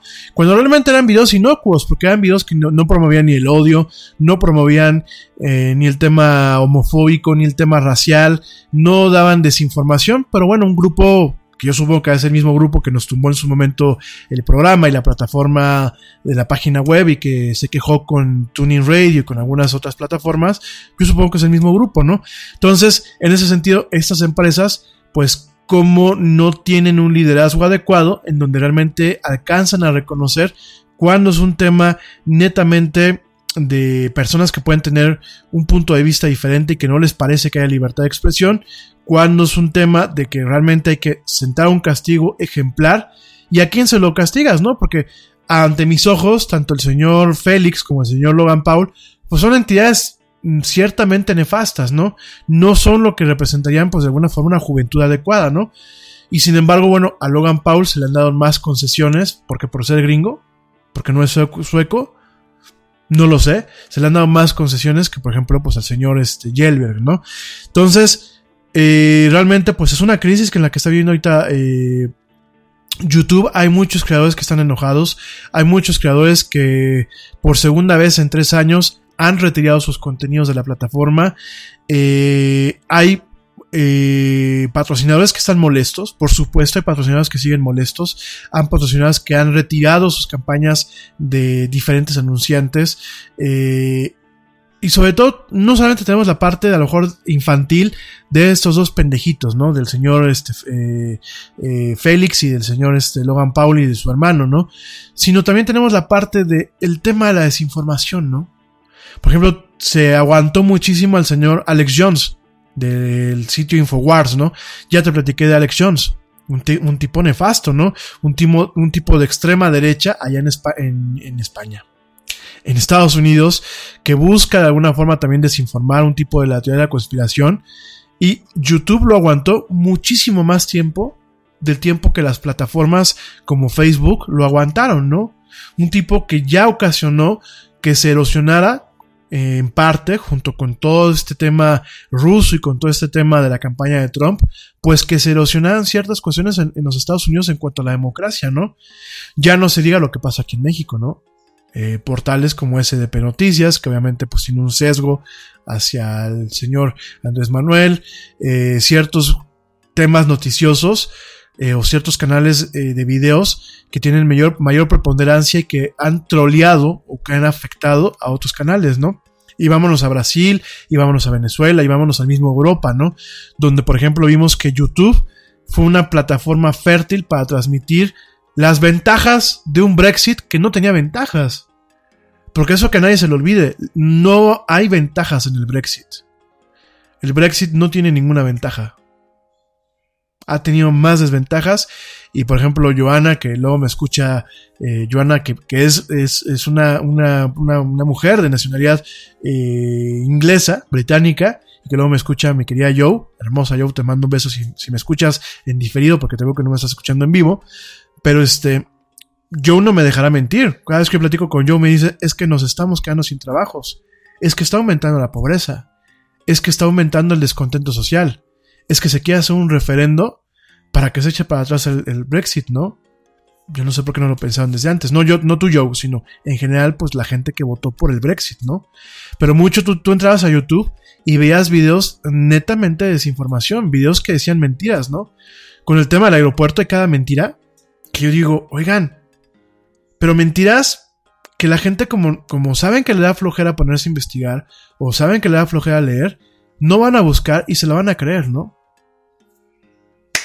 Ni hablar, ¿no? Entonces yo creo que es una crisis, es una crisis que ahorita está viendo, es una crisis donde realmente los creadores y los youtubers están molestos y sobre todo yo te platico para que veas que no todo es utópico en el, en el contexto de las redes sociales, para que también nos quitemos la idea absurda de que las redes sociales son espacios netamente democráticos. No, porque son controlados por una empresa. Y vas a decir, si fueran controlados por un gobierno, tampoco lo serían, porque el gobierno en turno quizás censuraría ideas que no van a favor de él. Son medios que no son un ágora. El tema del ágora que se manejaba en la época de los romanos y en la época de los griegos, pues, realmente son, son nociones que se quedaron ahí. Son nociones que en su momento no funcionaron o que sucumbieron ante el peso de los intereses que no iban de acuerdo a, tener el ágora, ¿no? realmente al ejercicio del demos como tal, del demos de donde viene la palabra democracia, ¿no? Entonces, eh, no, nos, no nos con esa idea. Últimamente, Twitter, YouTube, Facebook son plataformas que son mantenidas por empresas creadas por empresas y como siempre te lo digo, hay que ser escéptico de lo que vemos ahí. Hay que ser escéptico porque no existe ahorita, al día de hoy, no existen ni las herramientas, ni el personal calificado en esas empresas, ni el liderazgo adecuado que logre regular a precisión sin presionar o aplastar los derechos de libertad de expresión y sobre todo no existe un trato equitativo entre aquellas figuras polémicas que dejan mucho dinero y aquellas que son polémicas y que quizás no lo dejan. Y que pueden ser polémicas por tonterías como los hermanos Logan Paul y Jake Paul, o que pueden ser polémicos como el señor PewDiePie, o bien que pueden ser polémicos por opiniones que quizás a la gente no le gusten, pero que no dejan de ser acertadas o que pueden estar fundamentadas en la realidad. Entonces nada más para que lo tomes en cuenta, para que lo valores y no caigamos en la ilusión de que son ágoras o ventanas para una expresión libre, precisa y justa. ¿Mm? ¿Qué te parece? Dentro de este contexto, eh, YouTube está invirtiendo 20 millones eh, de dólares en torno a contenido educacional dentro de un fondo que se llama el Fondo para el Aprendizaje. En ese sentido, bueno, pues se ha encontrado una persona que se llama Malik Dukard. Malik Dukard, bueno, pues directamente la cabeza de aprendizaje de YouTube, anunció esta iniciativa y bueno, van a incentivar que canales como TED Ed, que de alguna forma es la parte educacional de estas pláticas TED, eh, canales como el de Crash Course de Hank y John Green, pues de alguna forma tengan un, un, fondeo asegurado directamente que proviene de YouTube y que realmente se fomente, se fomente un tema en donde eh, la educación, los contenidos educativos, los contenidos de divulgación científica, los contenidos de interés, eh, no, no de entretenimiento, sino interés de formación, pues tengan, tengan una cabida, tengan un desarrollo y realmente se incentive la producción, la producción de esta clase de contenidos, ¿no? Eh, en ocasiones, bueno, pues directamente no son canales tan populares. Hay que recordar que, bueno, pues es un canal más popular, el canal de dos viejas que se encueran o que dicen tonterías en YouTube. Vas a decir, en YouTube se encueran viejas. Sí, hay canales de viejas y viejos encuerados. Búsquenlos, pero hay canales que no son explícitos, pero el contenido ahí está. Obviamente, obviamente hay canales como los de los hermanos Paul. Obviamente hay canales como el de Luisito Informa, que bueno, es un youtuber aquí en México que sin comentarios. Y son canales que, bueno, tienen muchos suscriptores, ¿no? Pero ¿qué pasa con esos canales culturales? Pues como toda la vida, ¿no? Son canales que no tienen quizás el número adecuado de suscriptores, ¿no? Entonces, de alguna forma, YouTube, para limpiarse cierta mala imagen que tiene, pues está invirtiendo 20 eh, millones de dólares para que estos canales, canales que son de divulgación científica, que son de divulgación de contenidos, que son de diverso tipo de divulgación, pues directamente tengan un fondeo, tengan una preferencia para que sigan produciendo contenidos, ¿no? En ese sentido, aquellos creadores o youtubers que tengan un canal de esta índole y que tengan mínimo 25 mil suscriptores, van a poder aplicar eh, hacia este programa y directamente se les pide que cumplan con una serie de requisitos y se les dará un fondeo este fondo para qué? Pues para que puedan seguir produciendo, ¿no? Para que puedan, en algunos casos, dejar sus trabajos y puedan dedicarse a la producción, para que puedan comprar equipo para poderlo producir, cámaras, computadoras, para que puedan tener facilidades y espacios en donde directamente se recibe un fondeo adicional que no venga derivado solamente del fondeo que viene de patrocinadores o que venga derivado del fondeo que viene de la plataforma de YouTube como tal, sino a través de este fondo para el aprendizaje y la educación, ¿no? Eh, habrá que ver cómo se va a dispersar, cómo se van a dispersar estas becas o estos fondos, son fondos perdidos o este financiamiento, que son financiamientos a, fondo perdido. Habrá que ver cuántos creadores van a, van a ser beneficiarios de este, eh, de esta plataforma. Habrán redes y estudios que también van a, tener este fondeo, como el, el Sesame Workshop, que es el, el workshop, el, este, este, pues esta parte de Plaza Sésamo, esta parte de Jim Henson, que pues es directamente para el tema educativo de, de Plaza Sésamo, ya está apuntada, obviamente está la de Tech, la de TED Ed, estas pláticas de TED en entorno de la educación. Habrá que ver estos, estos estudios, eh, qué tanto fondeo reciben en comparación, bueno, pues a lo que reciban los creadores y los influencers. Y habrá que ver si realmente eh, empieza a haber una afluencia de contenidos educativos y, realmente formacionales en YouTube que de alguna forma se equipare o intente eh, compararse en algún momento pues al tema del entretenimiento, ¿no? Habrá que ver de alguna forma entiendo que YouTube, volvemos a lo mismo, no está buscando de alguna forma pues quedar bien con todos y de alguna forma pues ser una plataforma que siempre es una alternativa a las plataformas convencionales como la televisión, la radio convencional, ¿no? Así como es alternativo el Yeti, por aquí me dicen, sí, efectivamente, pues el Yeti es como, como un programa rebelde, ¿no? Un programa netamente alternativo, ¿no? Está sonando aquí el teléfono en cabina a ver si lo contestan. Ya le voy a decir que la gente que aquí en cabina que me muteen los teléfonos, porque la verdad es muy molesto. No somos Jacobo Zabludovsky, aquí con los audífonos, de que, a, ver Lolita, pásame la llamada por la línea 1, ¿no? Desafortunadamente no lo somos. Oigan, el tema del Umwa Umwa. ¿Qué es esto del Umwa? No, no es ningún ritual satánico ni africano, ¿no? Fíjate que eh, el Umwa es un, eh, un objeto un objeto que en su momento no se logró identificar qué era, ¿no? Un objeto que, eh, pues, directamente es como un invitado, un invitado interestelar. Es un, este, en su momento se pensó que era un asteroide, resulta que no era un asteroide.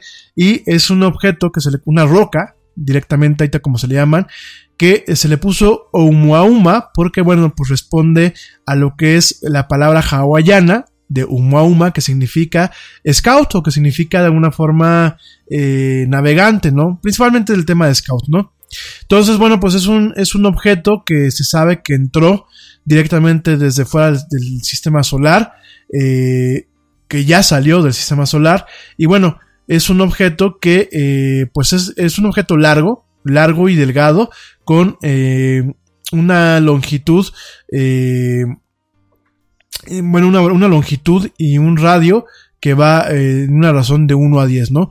Prácticamente las imágenes eh, o las representaciones que se hacen en base a las observaciones que se hicieron a través de los radiotelescopios y los telescopios de largo alcance, parece un cigarro, parece un cigarro, este, o parece un tronco, y directamente, bueno, pues es este, dentro del tamaño es un, es un, es un objeto relativamente pequeño y eh, pues directamente es un, es un objeto que se encuentra que, en su momento pues estaba lejano, ¿no?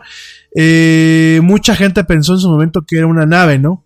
Una nave espacial, sobre todo porque se asemejaba, se asemejaba a una nave de eh, esta mítica novela que yo se, la, yo se recomiendo muchísimo, ¿no? Es una novela de Arthur C. Clarke. Arthur C. Clarke fue el creador de 2001 Odisea del Espacio. Eh, fue un novelista, pero también fue un científico. De hecho, Arthur C. Clarke tuvo mucho tiempo la patente de la la tecnología de los paneles solares desplegables, de los satélites y de los telescopios espaciales y de las estaciones espaciales, ¿no?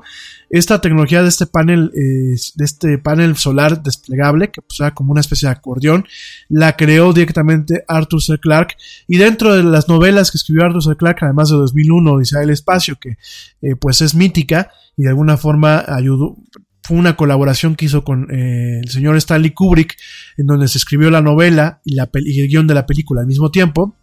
Una de estas eh, novelas de ciencia ficción dura eh, se llamaba Encuentro con Rama o Rendezvous with Rama, así se llamaba en inglés, ¿no? Encuentro con Rama, ¿no? Y Rama, Rama era el objeto celeste, un objeto celeste que era directamente una nave espacial, ¿no? Una nave espacial alienígena, en donde es muy interesante la novela, porque aparte de que utiliza ciencia ficción dura, aquí no hay nada de que volamos como en la, en la Guerra de las Galaxias y llegamos en un Price Price al, en un Tristras, perdón, en un Price Price, ¿qué estoy diciendo ya? Dicen que el que dice, dice el que pan piensa hambre tiene, no, el, en un Tristras este, obviamente es un, un, tipo de ciencia ficción dura en donde, bueno, pues inclusive se manejan teorías de eh, física de órbitas y logística de vuelo de órbitas, este, manejo de las órbitas estelares, todo ese tipo de rollos, y llegan a esa nave y la nave la encuentran pues prácticamente vacía, ¿no? Una, una nave que técnicamente una una estación espacial que utilizaba el giro centrífugo para mantener una gravedad. Aquí no había nada de la gravedad este, mágica de las series como Star Trek y, y, la Guerra de las Galaxias. Aquí un tema de la gravedad en esta nave, que pues era prácticamente un hábitat utilizando fuerzas centrífugas. Y mucha gente pensó que era pues, la nave de Rama, ¿no? Directamente porque tenía algunas similitudes, ¿no? Rama se llamaba por el, el la clasificación que el sistema, que el sistema que plantea en esa novela es muy similar al sistema que tenemos ahorita de telescopios y de observación espacial. Y bueno, pues directamente la nave como tal que viene en esta novela se parece un poco a el objeto que se plantea o que de alguna forma se encontró directamente este este este este objeto Ouma Ouma Ouma Ouma entonces este directamente Aparentemente la longitud de este objeto era de entre 200 y 400 metros. Eh, no se sabe a ciencia cierta el radio o, la profundidad o el, volumen de este, de este objeto espacial. Eh, obviamente eh, se giraba, giraba este objeto. Por eso mucha gente dijo, no, pues es la nave de Rama, es la nave de Arthur C. Clarke. Sin embargo, no, no lo era. Algunos pensaron que era directamente pues un, un, cometa, sin embargo carecía de esta ola y carecía de esta propulsión eh, heliocéntrica que tienen los cometas em, y directamente, bueno, pues este tampoco era un asteroide, ¿no? Porque muchos de los asteroides provienen del cinturón de asteroides eh, o de los cinturones de asteroides que existen aquí en, el sistema solar y pues tampoco era esto, ¿no? Entonces, eh, en su momento parecía que una, una roca seca, porque ojo, cuando hablamos de un cometa, el cometa suele ser eh, fragmentos de roca o fragmentos metálicos, pero que usualmente van con algunos, eh, con una mezcla de hielo. De hecho, los cometas lo que tienen es mucho hielo, ¿no? Tienen hielo o tienen agua en estado sólido, ¿no? O algunos otros elementos en estado sólido, pero que usualmente bajo ciertas presiones son en estado líquido, ¿no? En su momento se pensó, no era un cometa, al momento de que carecía de la cola y que carecía de la propulsión heliocéntrica y de estos fragmentos este, de materia y de hielo y de agua y de vapor, como carecía de esto, se pensó en un momento que un asteroide, una roca seca, como aquellas que se encuentran eh, orbitando Marte o Júpiter, ¿no? Sin embargo, bueno, pues directamente no era ni un cometa, ni, ni un asteroide. Lo que se encontró es que era un cuerpo, fíjate nada más, era un cuerpo netamente de hielo, aparentemente, totalmente de hielo, a diferencia de los cometas que tienen esta mezcla entre hielo y minerales y otro tipo de componentes o vapor, no, era totalmente un cuerpo de hielo, un asteroide de hielo de alguna forma, que aparentemente fue sacado de su órbita de algún sistema lejano, algún sistema planetario lejano, y que en este, probablemente por algún golpe, por algún, alguna fuerza cataclísmica, utilizando la fuerza de, de, gravedad, del planeta sobre el cual orbitaba y a lo mejor los otros planetas que estuvieran en este sistema eh, planetario salió disparado. Y así como salió disparado, bueno, pues alcanzó a entrar al sistema solar y obviamente hizo su, este, su, su, ¿cómo se llama? Su, su, su ruta, ¿no? Entonces, pues directamente han habido muchos análisis. Eh, definitivamente no es ni un cometa ni un asteroide. De hecho, bueno, los científicos, en un análisis que se publicó esta semana, dicen que el Oumuamua no es nada como lo que se haya visto antes. Este objeto, bueno, pues en su momento se encontró hace un año, eh, gracias a un telescopio que se llama eh, Pan-STARRS, que está en Hawái, de hecho por eso se le puso así el nombre, y de ahí se hicieron distintas observaciones, ¿no? Y se utilizaban, por ejemplo, también este, observaciones electromagnéticas, eh, radiológicas, y bueno, pues directamente eh, todo el mundo llegó a la conclusión que no tenía las, características, las características de un cometa, no tenía las características de un asteroide y que aparentemente, bueno, pues es un pedazo de hielo que pues de alguna forma ha sobrevivido mucho tiempo este, allá afuera y que bueno, eh, salió disparado en alguna parte, alcanzó a entrar al sistema solar y utilizando las órbitas de nuestros, este, eh, de nuestros planetas y la fuerza de gravedad en general de todo lo que es eh, la dinámica de los planetas y del Sol, bueno, pues así como entró, hizo una curva y volvió a salir disparado hacia afuera del sistema solar, ¿no? Entonces, este, sigue habiendo mucho, mucha, pues mucho, mucho debate. Eh, sigue habiendo muchísimo el tema de que realmente qué es. Algunas personas dicen que este fragmento de hielo salió disparado gracias a una enana blanca. Las, las enanas blancas son eh, cuando una estrella ordinaria muere, es decir, se acaba su combustible que quema, porque por ejemplo estrellas como el Sol lo que queman son una mezcla de hidrógeno y helio. Entonces cuando se acaba esta mezcla, este, este combustible, se, su volumen se compacta, se vuelven unas, unas entidades súper densas y lo que terminan de alguna forma es expulsando materia y se forman esas enanas blancas, ¿no? Hay enanas blancas que son, eh, pues son puntos, son, no, no son estrellas, son enanas que de alguna forma son como si fueran un sol, pero más chiquitito, pero háganse cuenta que si el sol en su densidad o en su volumen tiene un cierto peso, cuando se vuelven enanas blancas, se vuelven más pequeñas, eh, pero eh, con más volumen, o sea, pesan más que un sol como el nuestro. Tienen más densidad de materia. Y esta materia empieza a ser, en algunos casos, arrojada, ¿no? De hecho, hay enanas blancas que tienen lo que se le conocen como chorros relativísticos. que es un chorro relativístico? Son dos conos o dos chorros que de alguna forma emanan de los puntos polares de la, de la nana y son dos como cornetas que muchas no son visibles al ojo, al espectro visible, la luz visible, valga la redundancia, al espectro visible, la luz visible, bueno, al espectro de la luz visible, eh, no son eh, visibles, valga la redundancia otra vez, con herramientas como instrumento, como telescopios ópticos, sino son visibles en telescopios, radiotelescopios, ¿no? Telescopios que realmente utilizan este tema de la medición electromagnética y otras frecuencias, ¿no? Y otras ondas, ¿no? Entonces, este tipo de conos, que muchas son de años luz de tamaño, se ven solamente por el tipo de ondas gamma o rayos gamma o rayos X, principalmente en el, espacio que vemos, en el universo que conocemos, muchos de estos objetos celestes ese, tipo de enanas blancas o inclusive hay algunas estrellas que se les conocen como estrellas de neutrones.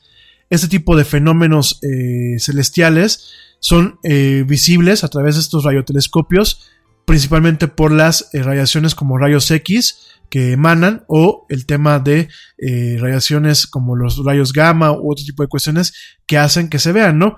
Entonces, algunos científicos piensan que hubo un acontecimiento así, y este fragmento de hielo salió disparado gracias a la fuerza que ejercen este tipo de conos o este tipo de chorros relativísticos en el contexto de eh, la astronomía, ¿no? En el, contexto de estos objetos como lo que son las enanas blancas, ¿no? Entonces, eh, es un tema muy interesante, es un tema que eh, inclusive, pues, ah, nos, si logramos descubrir cómo fue que este objeto llegó al sistema solar, pues nos puede indicar también la existencia de eh, sistemas que hasta ahorita funcionan en la teoría y han sido observados sin precisión a través de los radiotelescopios o a través de telescopios ópticos, pero que realmente no se tiene una certeza netamente total como pueden ser sistemas eh, binarios, que es un sistema binario, son sistemas con dos estrellas, o sistemas en donde pueden haber más estrellas, porque hay sistemas eh, estelares con mucho más estrellas, o sistemas donde a lo mejor puede haber un, un planeta grande, ¿no? Un planeta gigantesco, ¿no? Eh, el tema, por ejemplo, de los planetas es un tema muy complejo, es un tema donde todavía al día de hoy existe mucha polémica, sobre todo en el contexto como por ejemplo en el sistema solar de gigantes gaseosos como lo que son Júpiter y directamente Saturno, ¿no? Júpiter y Saturno están considerados como gigantes gaseosos, ¿no? Donde hasta el momento solamente se presupone.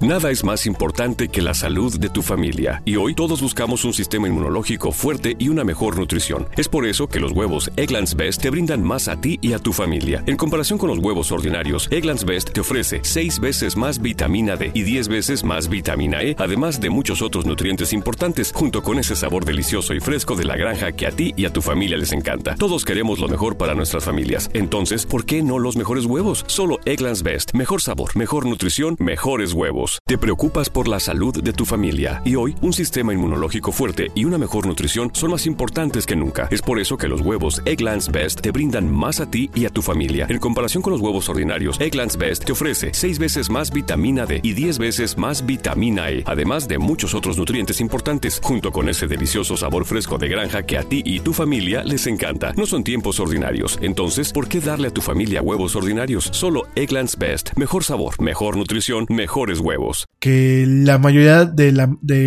los planetas son netamente gases, gases condensados y de alguna forma compactados.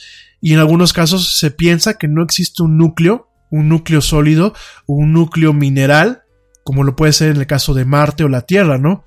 Entonces son, son temas que hasta la fecha siguen siendo muy polémicos en la comunidad científica, en la comunidad de astrónomos, siguen requiriendo mucho aprendizaje y por ejemplo, cómo, además de que cómo surgen esos planetas, por qué existen ese tipo de planetas donde pues hay gas, hay gas que los hace de alguna forma redondos o, ovalados y que de alguna forma les da un peso que mantiene la dinámica orbital y gravitacional de un sistema solar como el nuestro, ¿no? Nuestro sistema solar es muy complejo, eh, queridos amigos. Es muy, muy complejo. ¿Por qué? Porque en nuestro sistema solar existen las condiciones para que existan vida como existe en el planeta Tierra. Existe las distancias adecuadas y los planetas auxiliares que mantienen la dinámica orbitacional y gravitacional para que la Tierra esté en lo que se le conoce como el área Goldilocks o de risitos de oro, en el área en donde realmente no se está ni muy lejos ni muy cerca del Sol. El área donde puede existir un planeta que puede recibir el calor del Sol para mantener vida sin incinerarlo y sin generar problemas, y donde las dinámicas gravitacionales permiten que exista una, una atmósfera que de alguna forma está condensada, está eh, sostenida y que nos envuelve, ¿no? Y que además tenemos protectores como Júpiter y Saturno, que son gigantes gaseosos, que además de mantener esta dinámica de órbitas y gravitacional, permiten que cierto tipo de objetos celestes, como lo pueden ser cierto tipo de asteroides eh, o cometas, no impacten o no coincidan en la órbita de la Tierra ante el Sol. Muchos asteroides y muchos cometas no han impactado, como en su momento han impactado contra otros planetas, no han impactado gracias al peso y a la gravedad que ejercen planetas como Saturno y Júpiter, ¿no? Pero todo esto son misterios de la ciencia, ¿no? Y todo esto no solamente es por decir, ay, pues está padre todo esto que nos platicas, Yeti, pero en temas prácticos, ¿para qué nos va a servir? En temas prácticos nos va a servir para contar con las herramientas y procedimientos en su momento para poder encontrar sistemas planetarios que puedan albergar vida o que puedan albergar planetas en donde la vida humana o la vida basada en el carbono, como lo somos los humanos y los animales de este planeta, o las plantas, puedan vivir. Ojo, la vida puede venir de muchos factores y siempre existe la teoría, de hecho Carl Sagan la tenía, de que mismo Júpiter y Saturno podía existir un, un tipo de vida que no está basada en el carbono. Pero en la Tierra, toda la vida, desde nosotros hasta la última bacteria, está basada en el carbono. De hecho, hay una serie de elementos básicos que es el carbono, el hidrógeno, el oxígeno, el azufre, el magnesio y el el sodio. Corríganme si, si están mal. Yo me acuerdo que ya un, eh, una serie de, siglas eh, eh, nemóticas que se llamaban chomps, chomps, que a mí me enseñaron en la secundaria, ¿no? En química y en biología de la secundaria. Y chomps eran los, las moléculas esenciales para la vida, ¿no? O los elementos esenciales para la vida, ¿no? Que eran carbono, principalmente, el carbono, el hidrógeno, el oxígeno, el hidrógeno, el azufre, eh, chomsp era azufre, magnesio, no era manganeso, ¿verdad? Eh, no era magnesio y eh, la P era no, de potasio, era de sodio, ¿verdad? Ojalá que no me, no me equivoque, ¿no? Este, y no sea, no sea este, fósforo.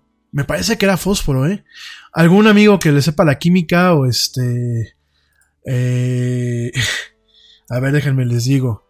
Déjenme lo, lo, lo, lo, lo, ¿cómo se llama? Lo, lo,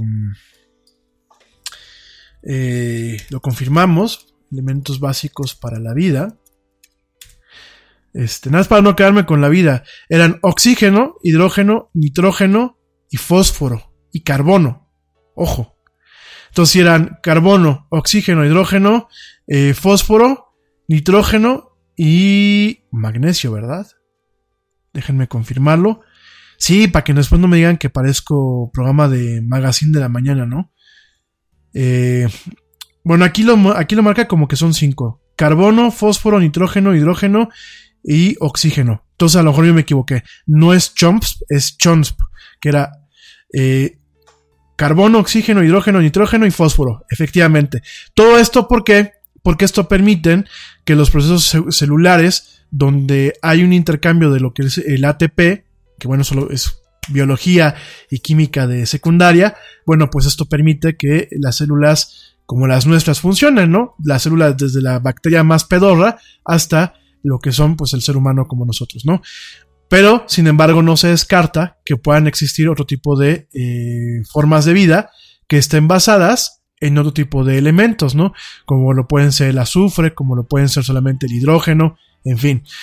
Todo esto es importante porque en algún momento, amigos, cuando yo hablo de astronomía y lo hablo siempre con la boca llena de, de, de ansiedad y de, y de gusto, la astronomía nos va a permitir que si nacimos en el planeta Tierra, no nos muramos o no nos extingamos en ese planeta, ¿no? Yo creo que el ser humano está eh, me atrevo a pensar, está hecho para cosas más grandes, está hecho para poder colonizar otros planetas, está para que en algún momento la Tierra se vuelva un, santuario, se proteja la cuna de la humanidad y que realmente, bueno, se logren colonizar otros, otros planetas y otros sistemas planetarios y pues de alguna forma no agotemos lo que es el planeta Tierra, ¿no? No, no afectemos lo que es la madre Gaia, ¿no? Así se le conoce muchas veces, Gaia por el nombre de la Tierra en, en latín y madre porque bueno, pues es la madre Tierra, ¿no? Entonces, yo cuando veo ese tipo de avances y ese tipo de incógnitas y ese tipo de descubrimientos, pues me atrevo a pensar y me gusta pensar que eh, de alguna forma, de alguna forma, eh, vemos un futuro que a lo mejor ni a ti, ni a mí, ni a nuestros hijos o nuestros nietos nos tocará ver.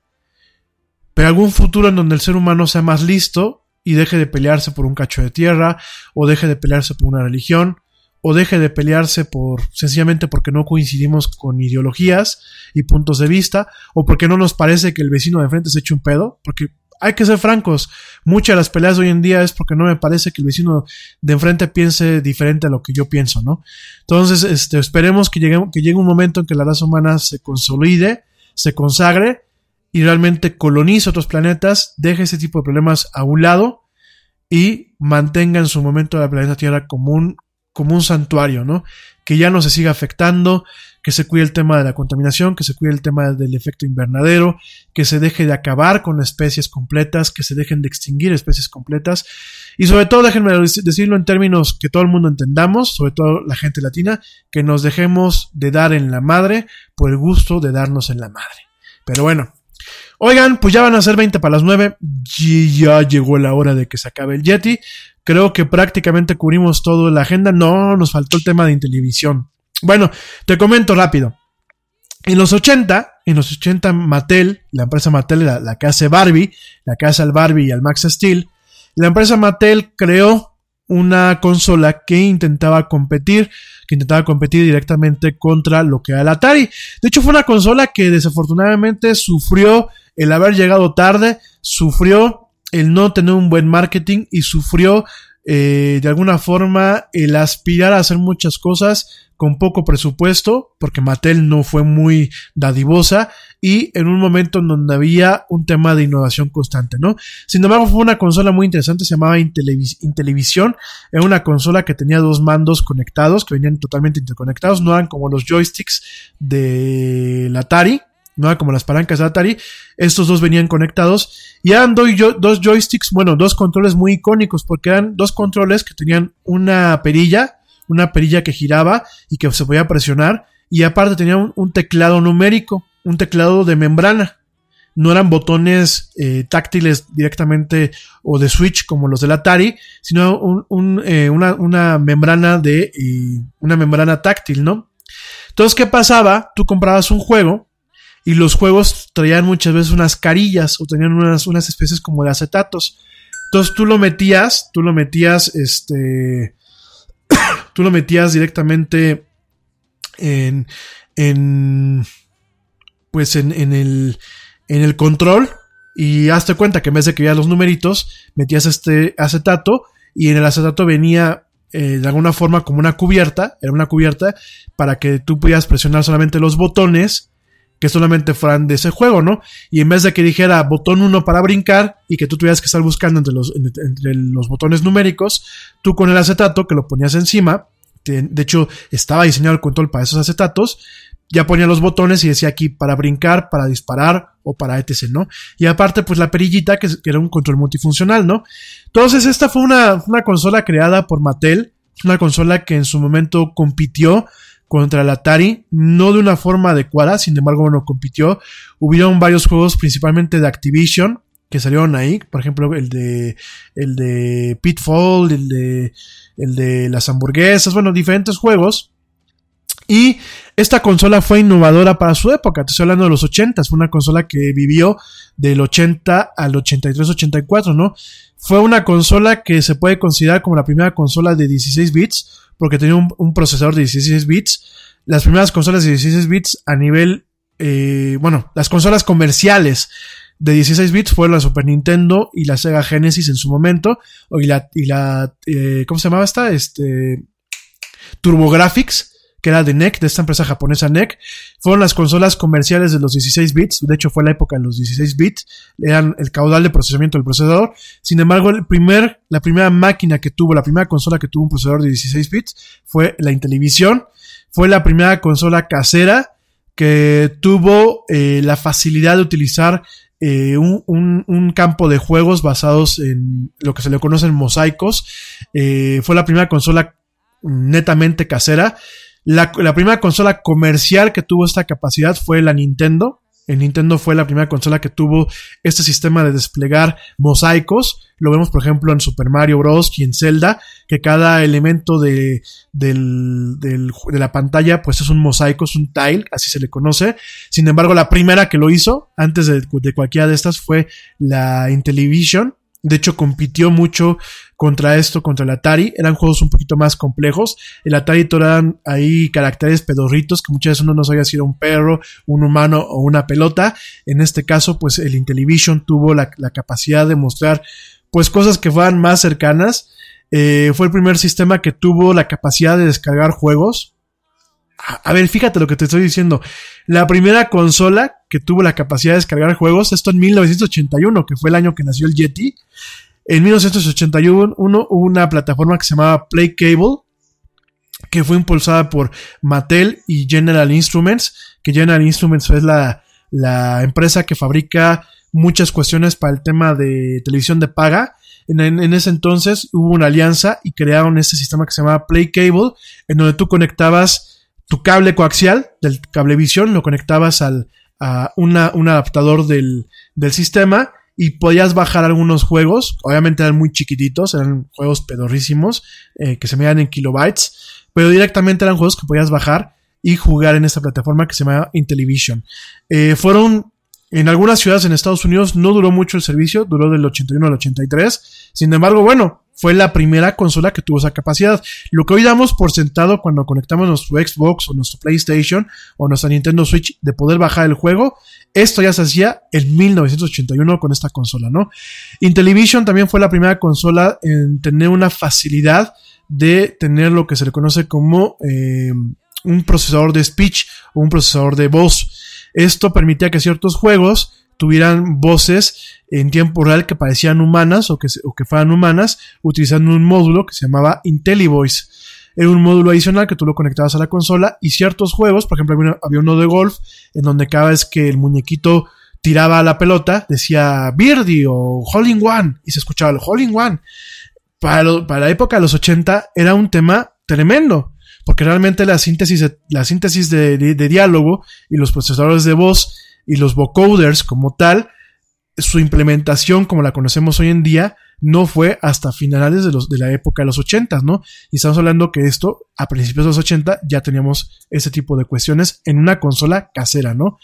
Fue el primer control que tuvo un pad direccional, el Nintendo, todo el mundo piensa que la crucecita del Nintendo fue, fue la primera consola. No, fue sin lugar a dudas la Intellivision. Fue la primera consola que tuvo esta facilidad.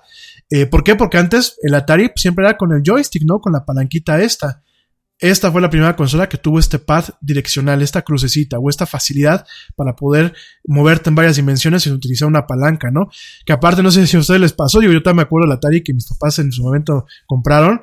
Llegó un momento en que las palancas se ponían duras y ya no funcionaban o se, aflojaban tanto y ya no funcionaban, ¿no? Y tenías casi casi que arrancarlas para que se moviera el, la, el muñequito o la, o la cosita en la pantalla, ¿no? Entonces, de alguna forma, con esto acabó, ¿no? Intellivision, bueno, fue la primera consola que tuvo eh, una serie de fuentes. ¿Qué es esto de fuentes? Las letras, los, lo, el texto, los caracteres, ¿no? La tipografía ya tenía inter, interconstruida y directamente los desarrolladores tenían una plataforma que se llamaba exec, que era, digamos así, el sistema operativo del sistema, en donde jalaban esta, esta fuente y ya nada más tenían ellos que ponerla en su programación. No tenían que diseñarla ni dibujarla, eh, ahorrándose ciclos de programación. En el Atari cada vez que aparecía, por ejemplo, el marcador, por ejemplo, del Pong o del Donkey Kong o de algún juego, cada línea del score se tenía que dibujar. y eso requería, aparte del dibujo en la pantalla, requería de un ciclo de procesador. En el caso de este, que ya venía con esta tipografía, ya directamente cada vez que se mostraba cada letra, por cada letra que se mostrara era, eh, era un ciclo, era, bueno, por cada texto que se mostrara hasta cierto límite, era un ciclo de procesador. No era que había que dibujar línea por línea cada letra, lo cual permitió, pues de alguna forma, tener un, una serie tipográfica más completa y hacer juegos un poco más complejos porque lo que ahorraban en memoria y en ciclos de procesador eh, utilizando una tipografía ya construida ahí, ¿no? Eh, también, bueno, está dentro de las innovaciones está el juego Utopía de 1982 que de alguna forma es el primer juego que eh, de la serie de juegos de simulación de construcción y de, y de simulación de administración, de los cuales vienen, por ejemplo, SimCity, eh, Simants, este, bueno, hasta el Farmville de la, de la granjita. Su papá o su tatara, tatara, tatarabuelo fue el juego Utopía, ¿no? Y en, de 1982. Y de 1983 viene el juego de World Series Major League Baseball, un juego de béisbol que está considerado como el primer juego de simulación de deportes completo con varias innovaciones, como varias vistas en 3D del, del, del campo de juego virtual de béisbol. Eh, un juego totalmente estadístico, utilizando eh, estadísticas reales de juegos eh, de jugadores de béisbol. Eh, sustituciones de juego de jugadores de béisbol, este, en la parte del speech, es decir, que podía algunas cuestiones, este, decir, este, eh, home run y eh, strike y esto que lo dijera directamente la máquina. Y la capacidad de guardar juegos, que fue el, primer juego que podía guardar su progreso o guardar ciertos juegos directamente a lo que era el almacenaje en cinta. Porque esta, esta máquina Intellivision, tú puedes comprar estas caseteras de cinta propias de las máquinas de aquella época como la Commodore o la Amstrad o este tipo, la, la Spectrum, estas máquinas que aparte eran computadoras y que tenían estas caseteras para poder correr programas, para poder eh, correr juegos y también para poder guardar información, ¿no? Y en este caso, World Series Major League Baseball de 1983 fue la primera, la primer, el primer juego que tenía la capacidad de guardar el progreso o el avance directamente en este medio. Te platico todo esto, ya hablaremos del Atari, ya hablaremos en un programa especial del Atari y de la historia de los videojuegos, que no lo hemos platicado. Te platico todo esto porque Intellivision revive, revive con una consola muy similar a la de los 80s en, cuanto al formato, que se llama Amico, Amico o Amico, no sé cómo se pronunciará de forma adecuada, pero es una consola que va a tener dos controles que tienen el icónico, la icónica perilla del, del control de Intellivision original y en vez de tener el teclado de membranas va a tener una touchscreen, ¿no? En ese sentido, bueno, pues eh, Amico es de la, de la empresa Intellivision. Intellivision es una empresa que no ha muerto como tal, a pesar de que no sobrevivió a los 80s, ha ido evolucionando, han sacado juegos de esa plataforma para diferentes consolas y en este contexto, bueno, Intellivision, eh, que en su momento, bueno, directamente un cuate que se llama eh, Tony, Tony Talarico o Tony Tallarico. Tony Tallarico es un cuate que durante mucho tiempo fue eh, músico. Fue músico de videojuegos. De hecho, varias franquicias de videojuegos eh, actuales directamente tienen música de este señor Tony Tallarico, ¿no? Entonces, este, eh, Tony Trabalenguas.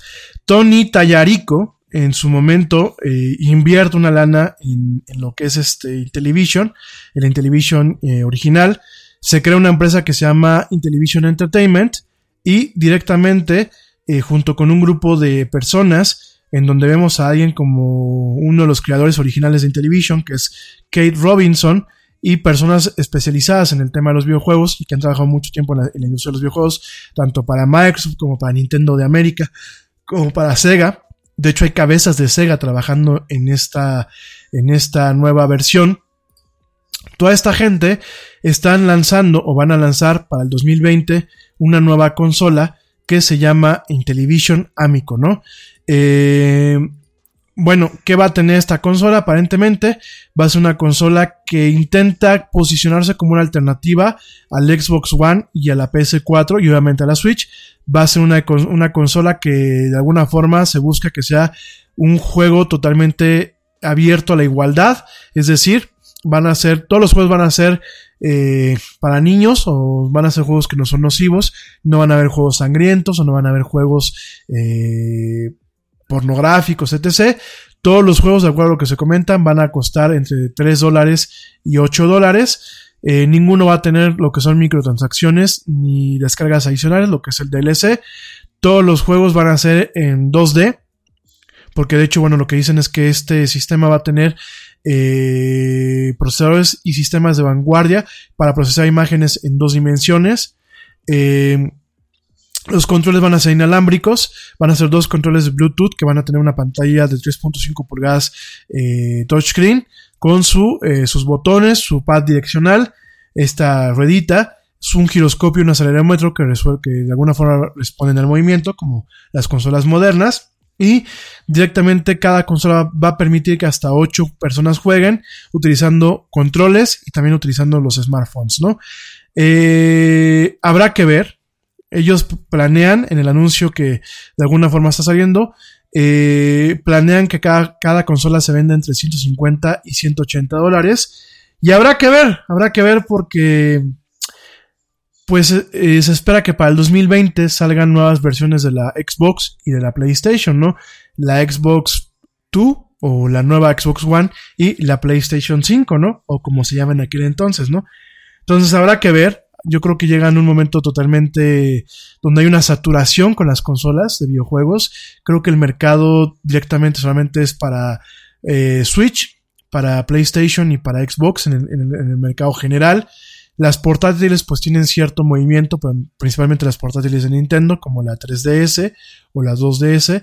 Entonces habrá que ver, yo la verdad este, no sé en qué estaba pensando el señor Tommy Talarico y las demás personas, pero bueno, directamente nada más para que lo sepas, porque vas a decir, bueno, ¿quién es este señor Tony Tallarico o Talarico? No sé cómo se pronuncia su apellido, pero el señor Tallarico tiene pues diversas eh, récord Guinness, sobre todo porque eh, Tony Tallarico, bueno, pues ha sido productor eh, de muchos programas en el tema de los videojuegos, o el tema de la ciencia y de tecnología.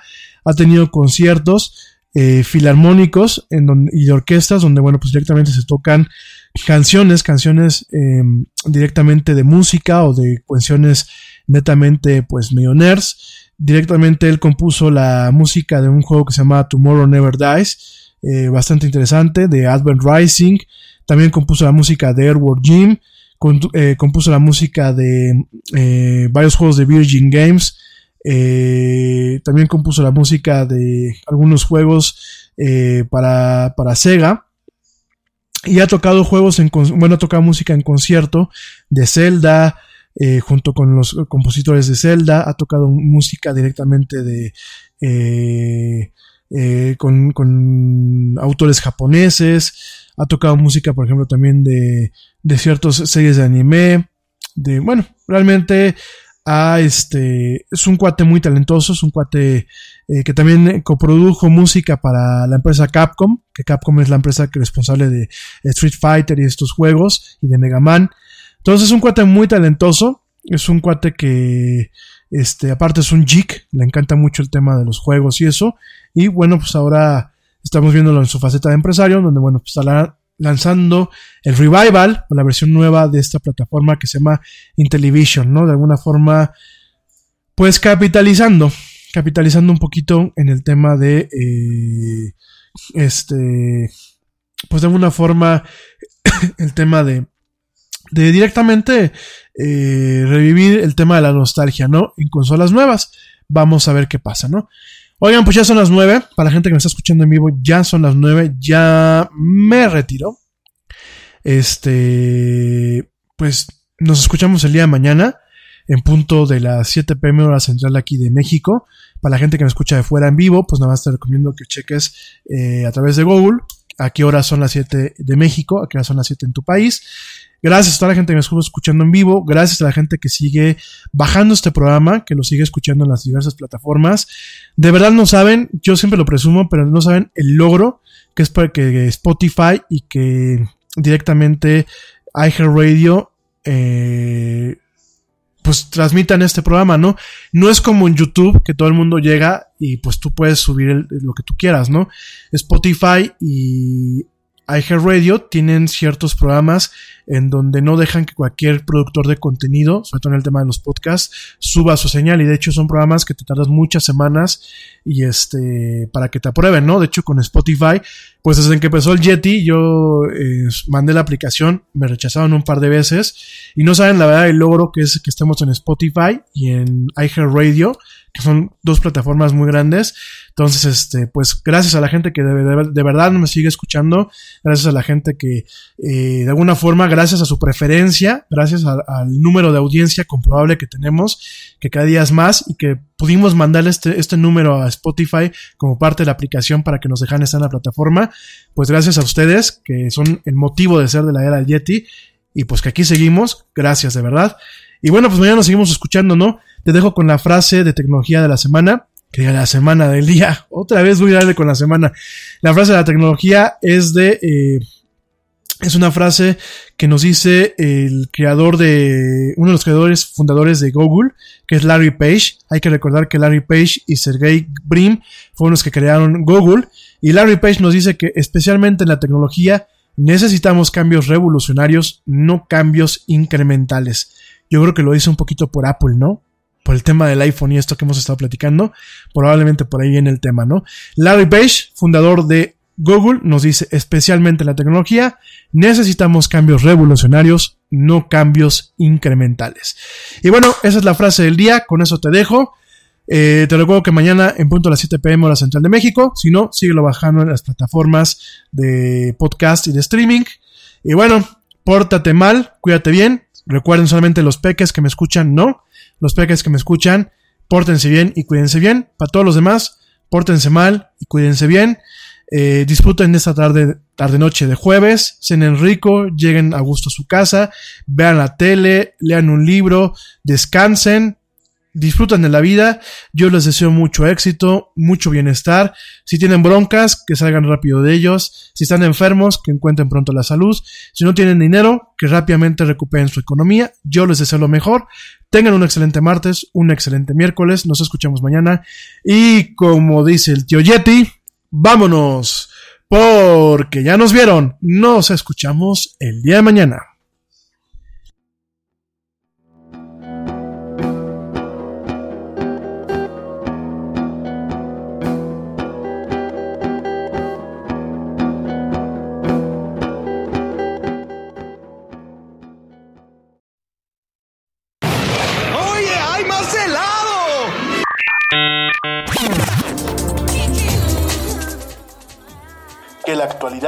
No te deje helado.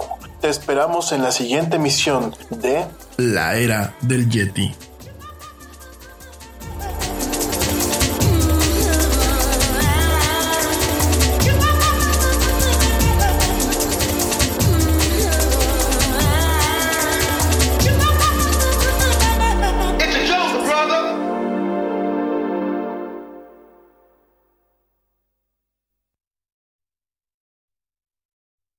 Nada es más importante que la salud de tu familia, y hoy todos buscamos un sistema inmunológico fuerte y una mejor nutrición. Es por eso que los huevos Egglands Best te brindan más a ti y a tu familia. En comparación con los huevos ordinarios, Egglands Best te ofrece 6 veces más vitamina D y 10 veces más vitamina E, además de muchos otros nutrientes importantes, junto con ese sabor delicioso y fresco de la granja que a ti y a tu familia les encanta. Todos queremos lo mejor para nuestras familias. Entonces, ¿por qué no los mejores huevos? Solo Egglands Best. Mejor sabor, mejor nutrición, mejores huevos. Nerds! Have new money goals? Turn to the experts at NerdWallet. Want to support your daughter's soccer career? With a new backyard big enough to kick in, we can help you find that new mortgage. Or need a credit card that turns your new console into cashback rewards? We've got you. Whatever your money goals, our nerds compare hundreds of the top mortgage lenders, credit cards, and more. So you can easily find the best for you. For all your money questions, turn to the nerds at nerdwallet.com. NMLS 1617539.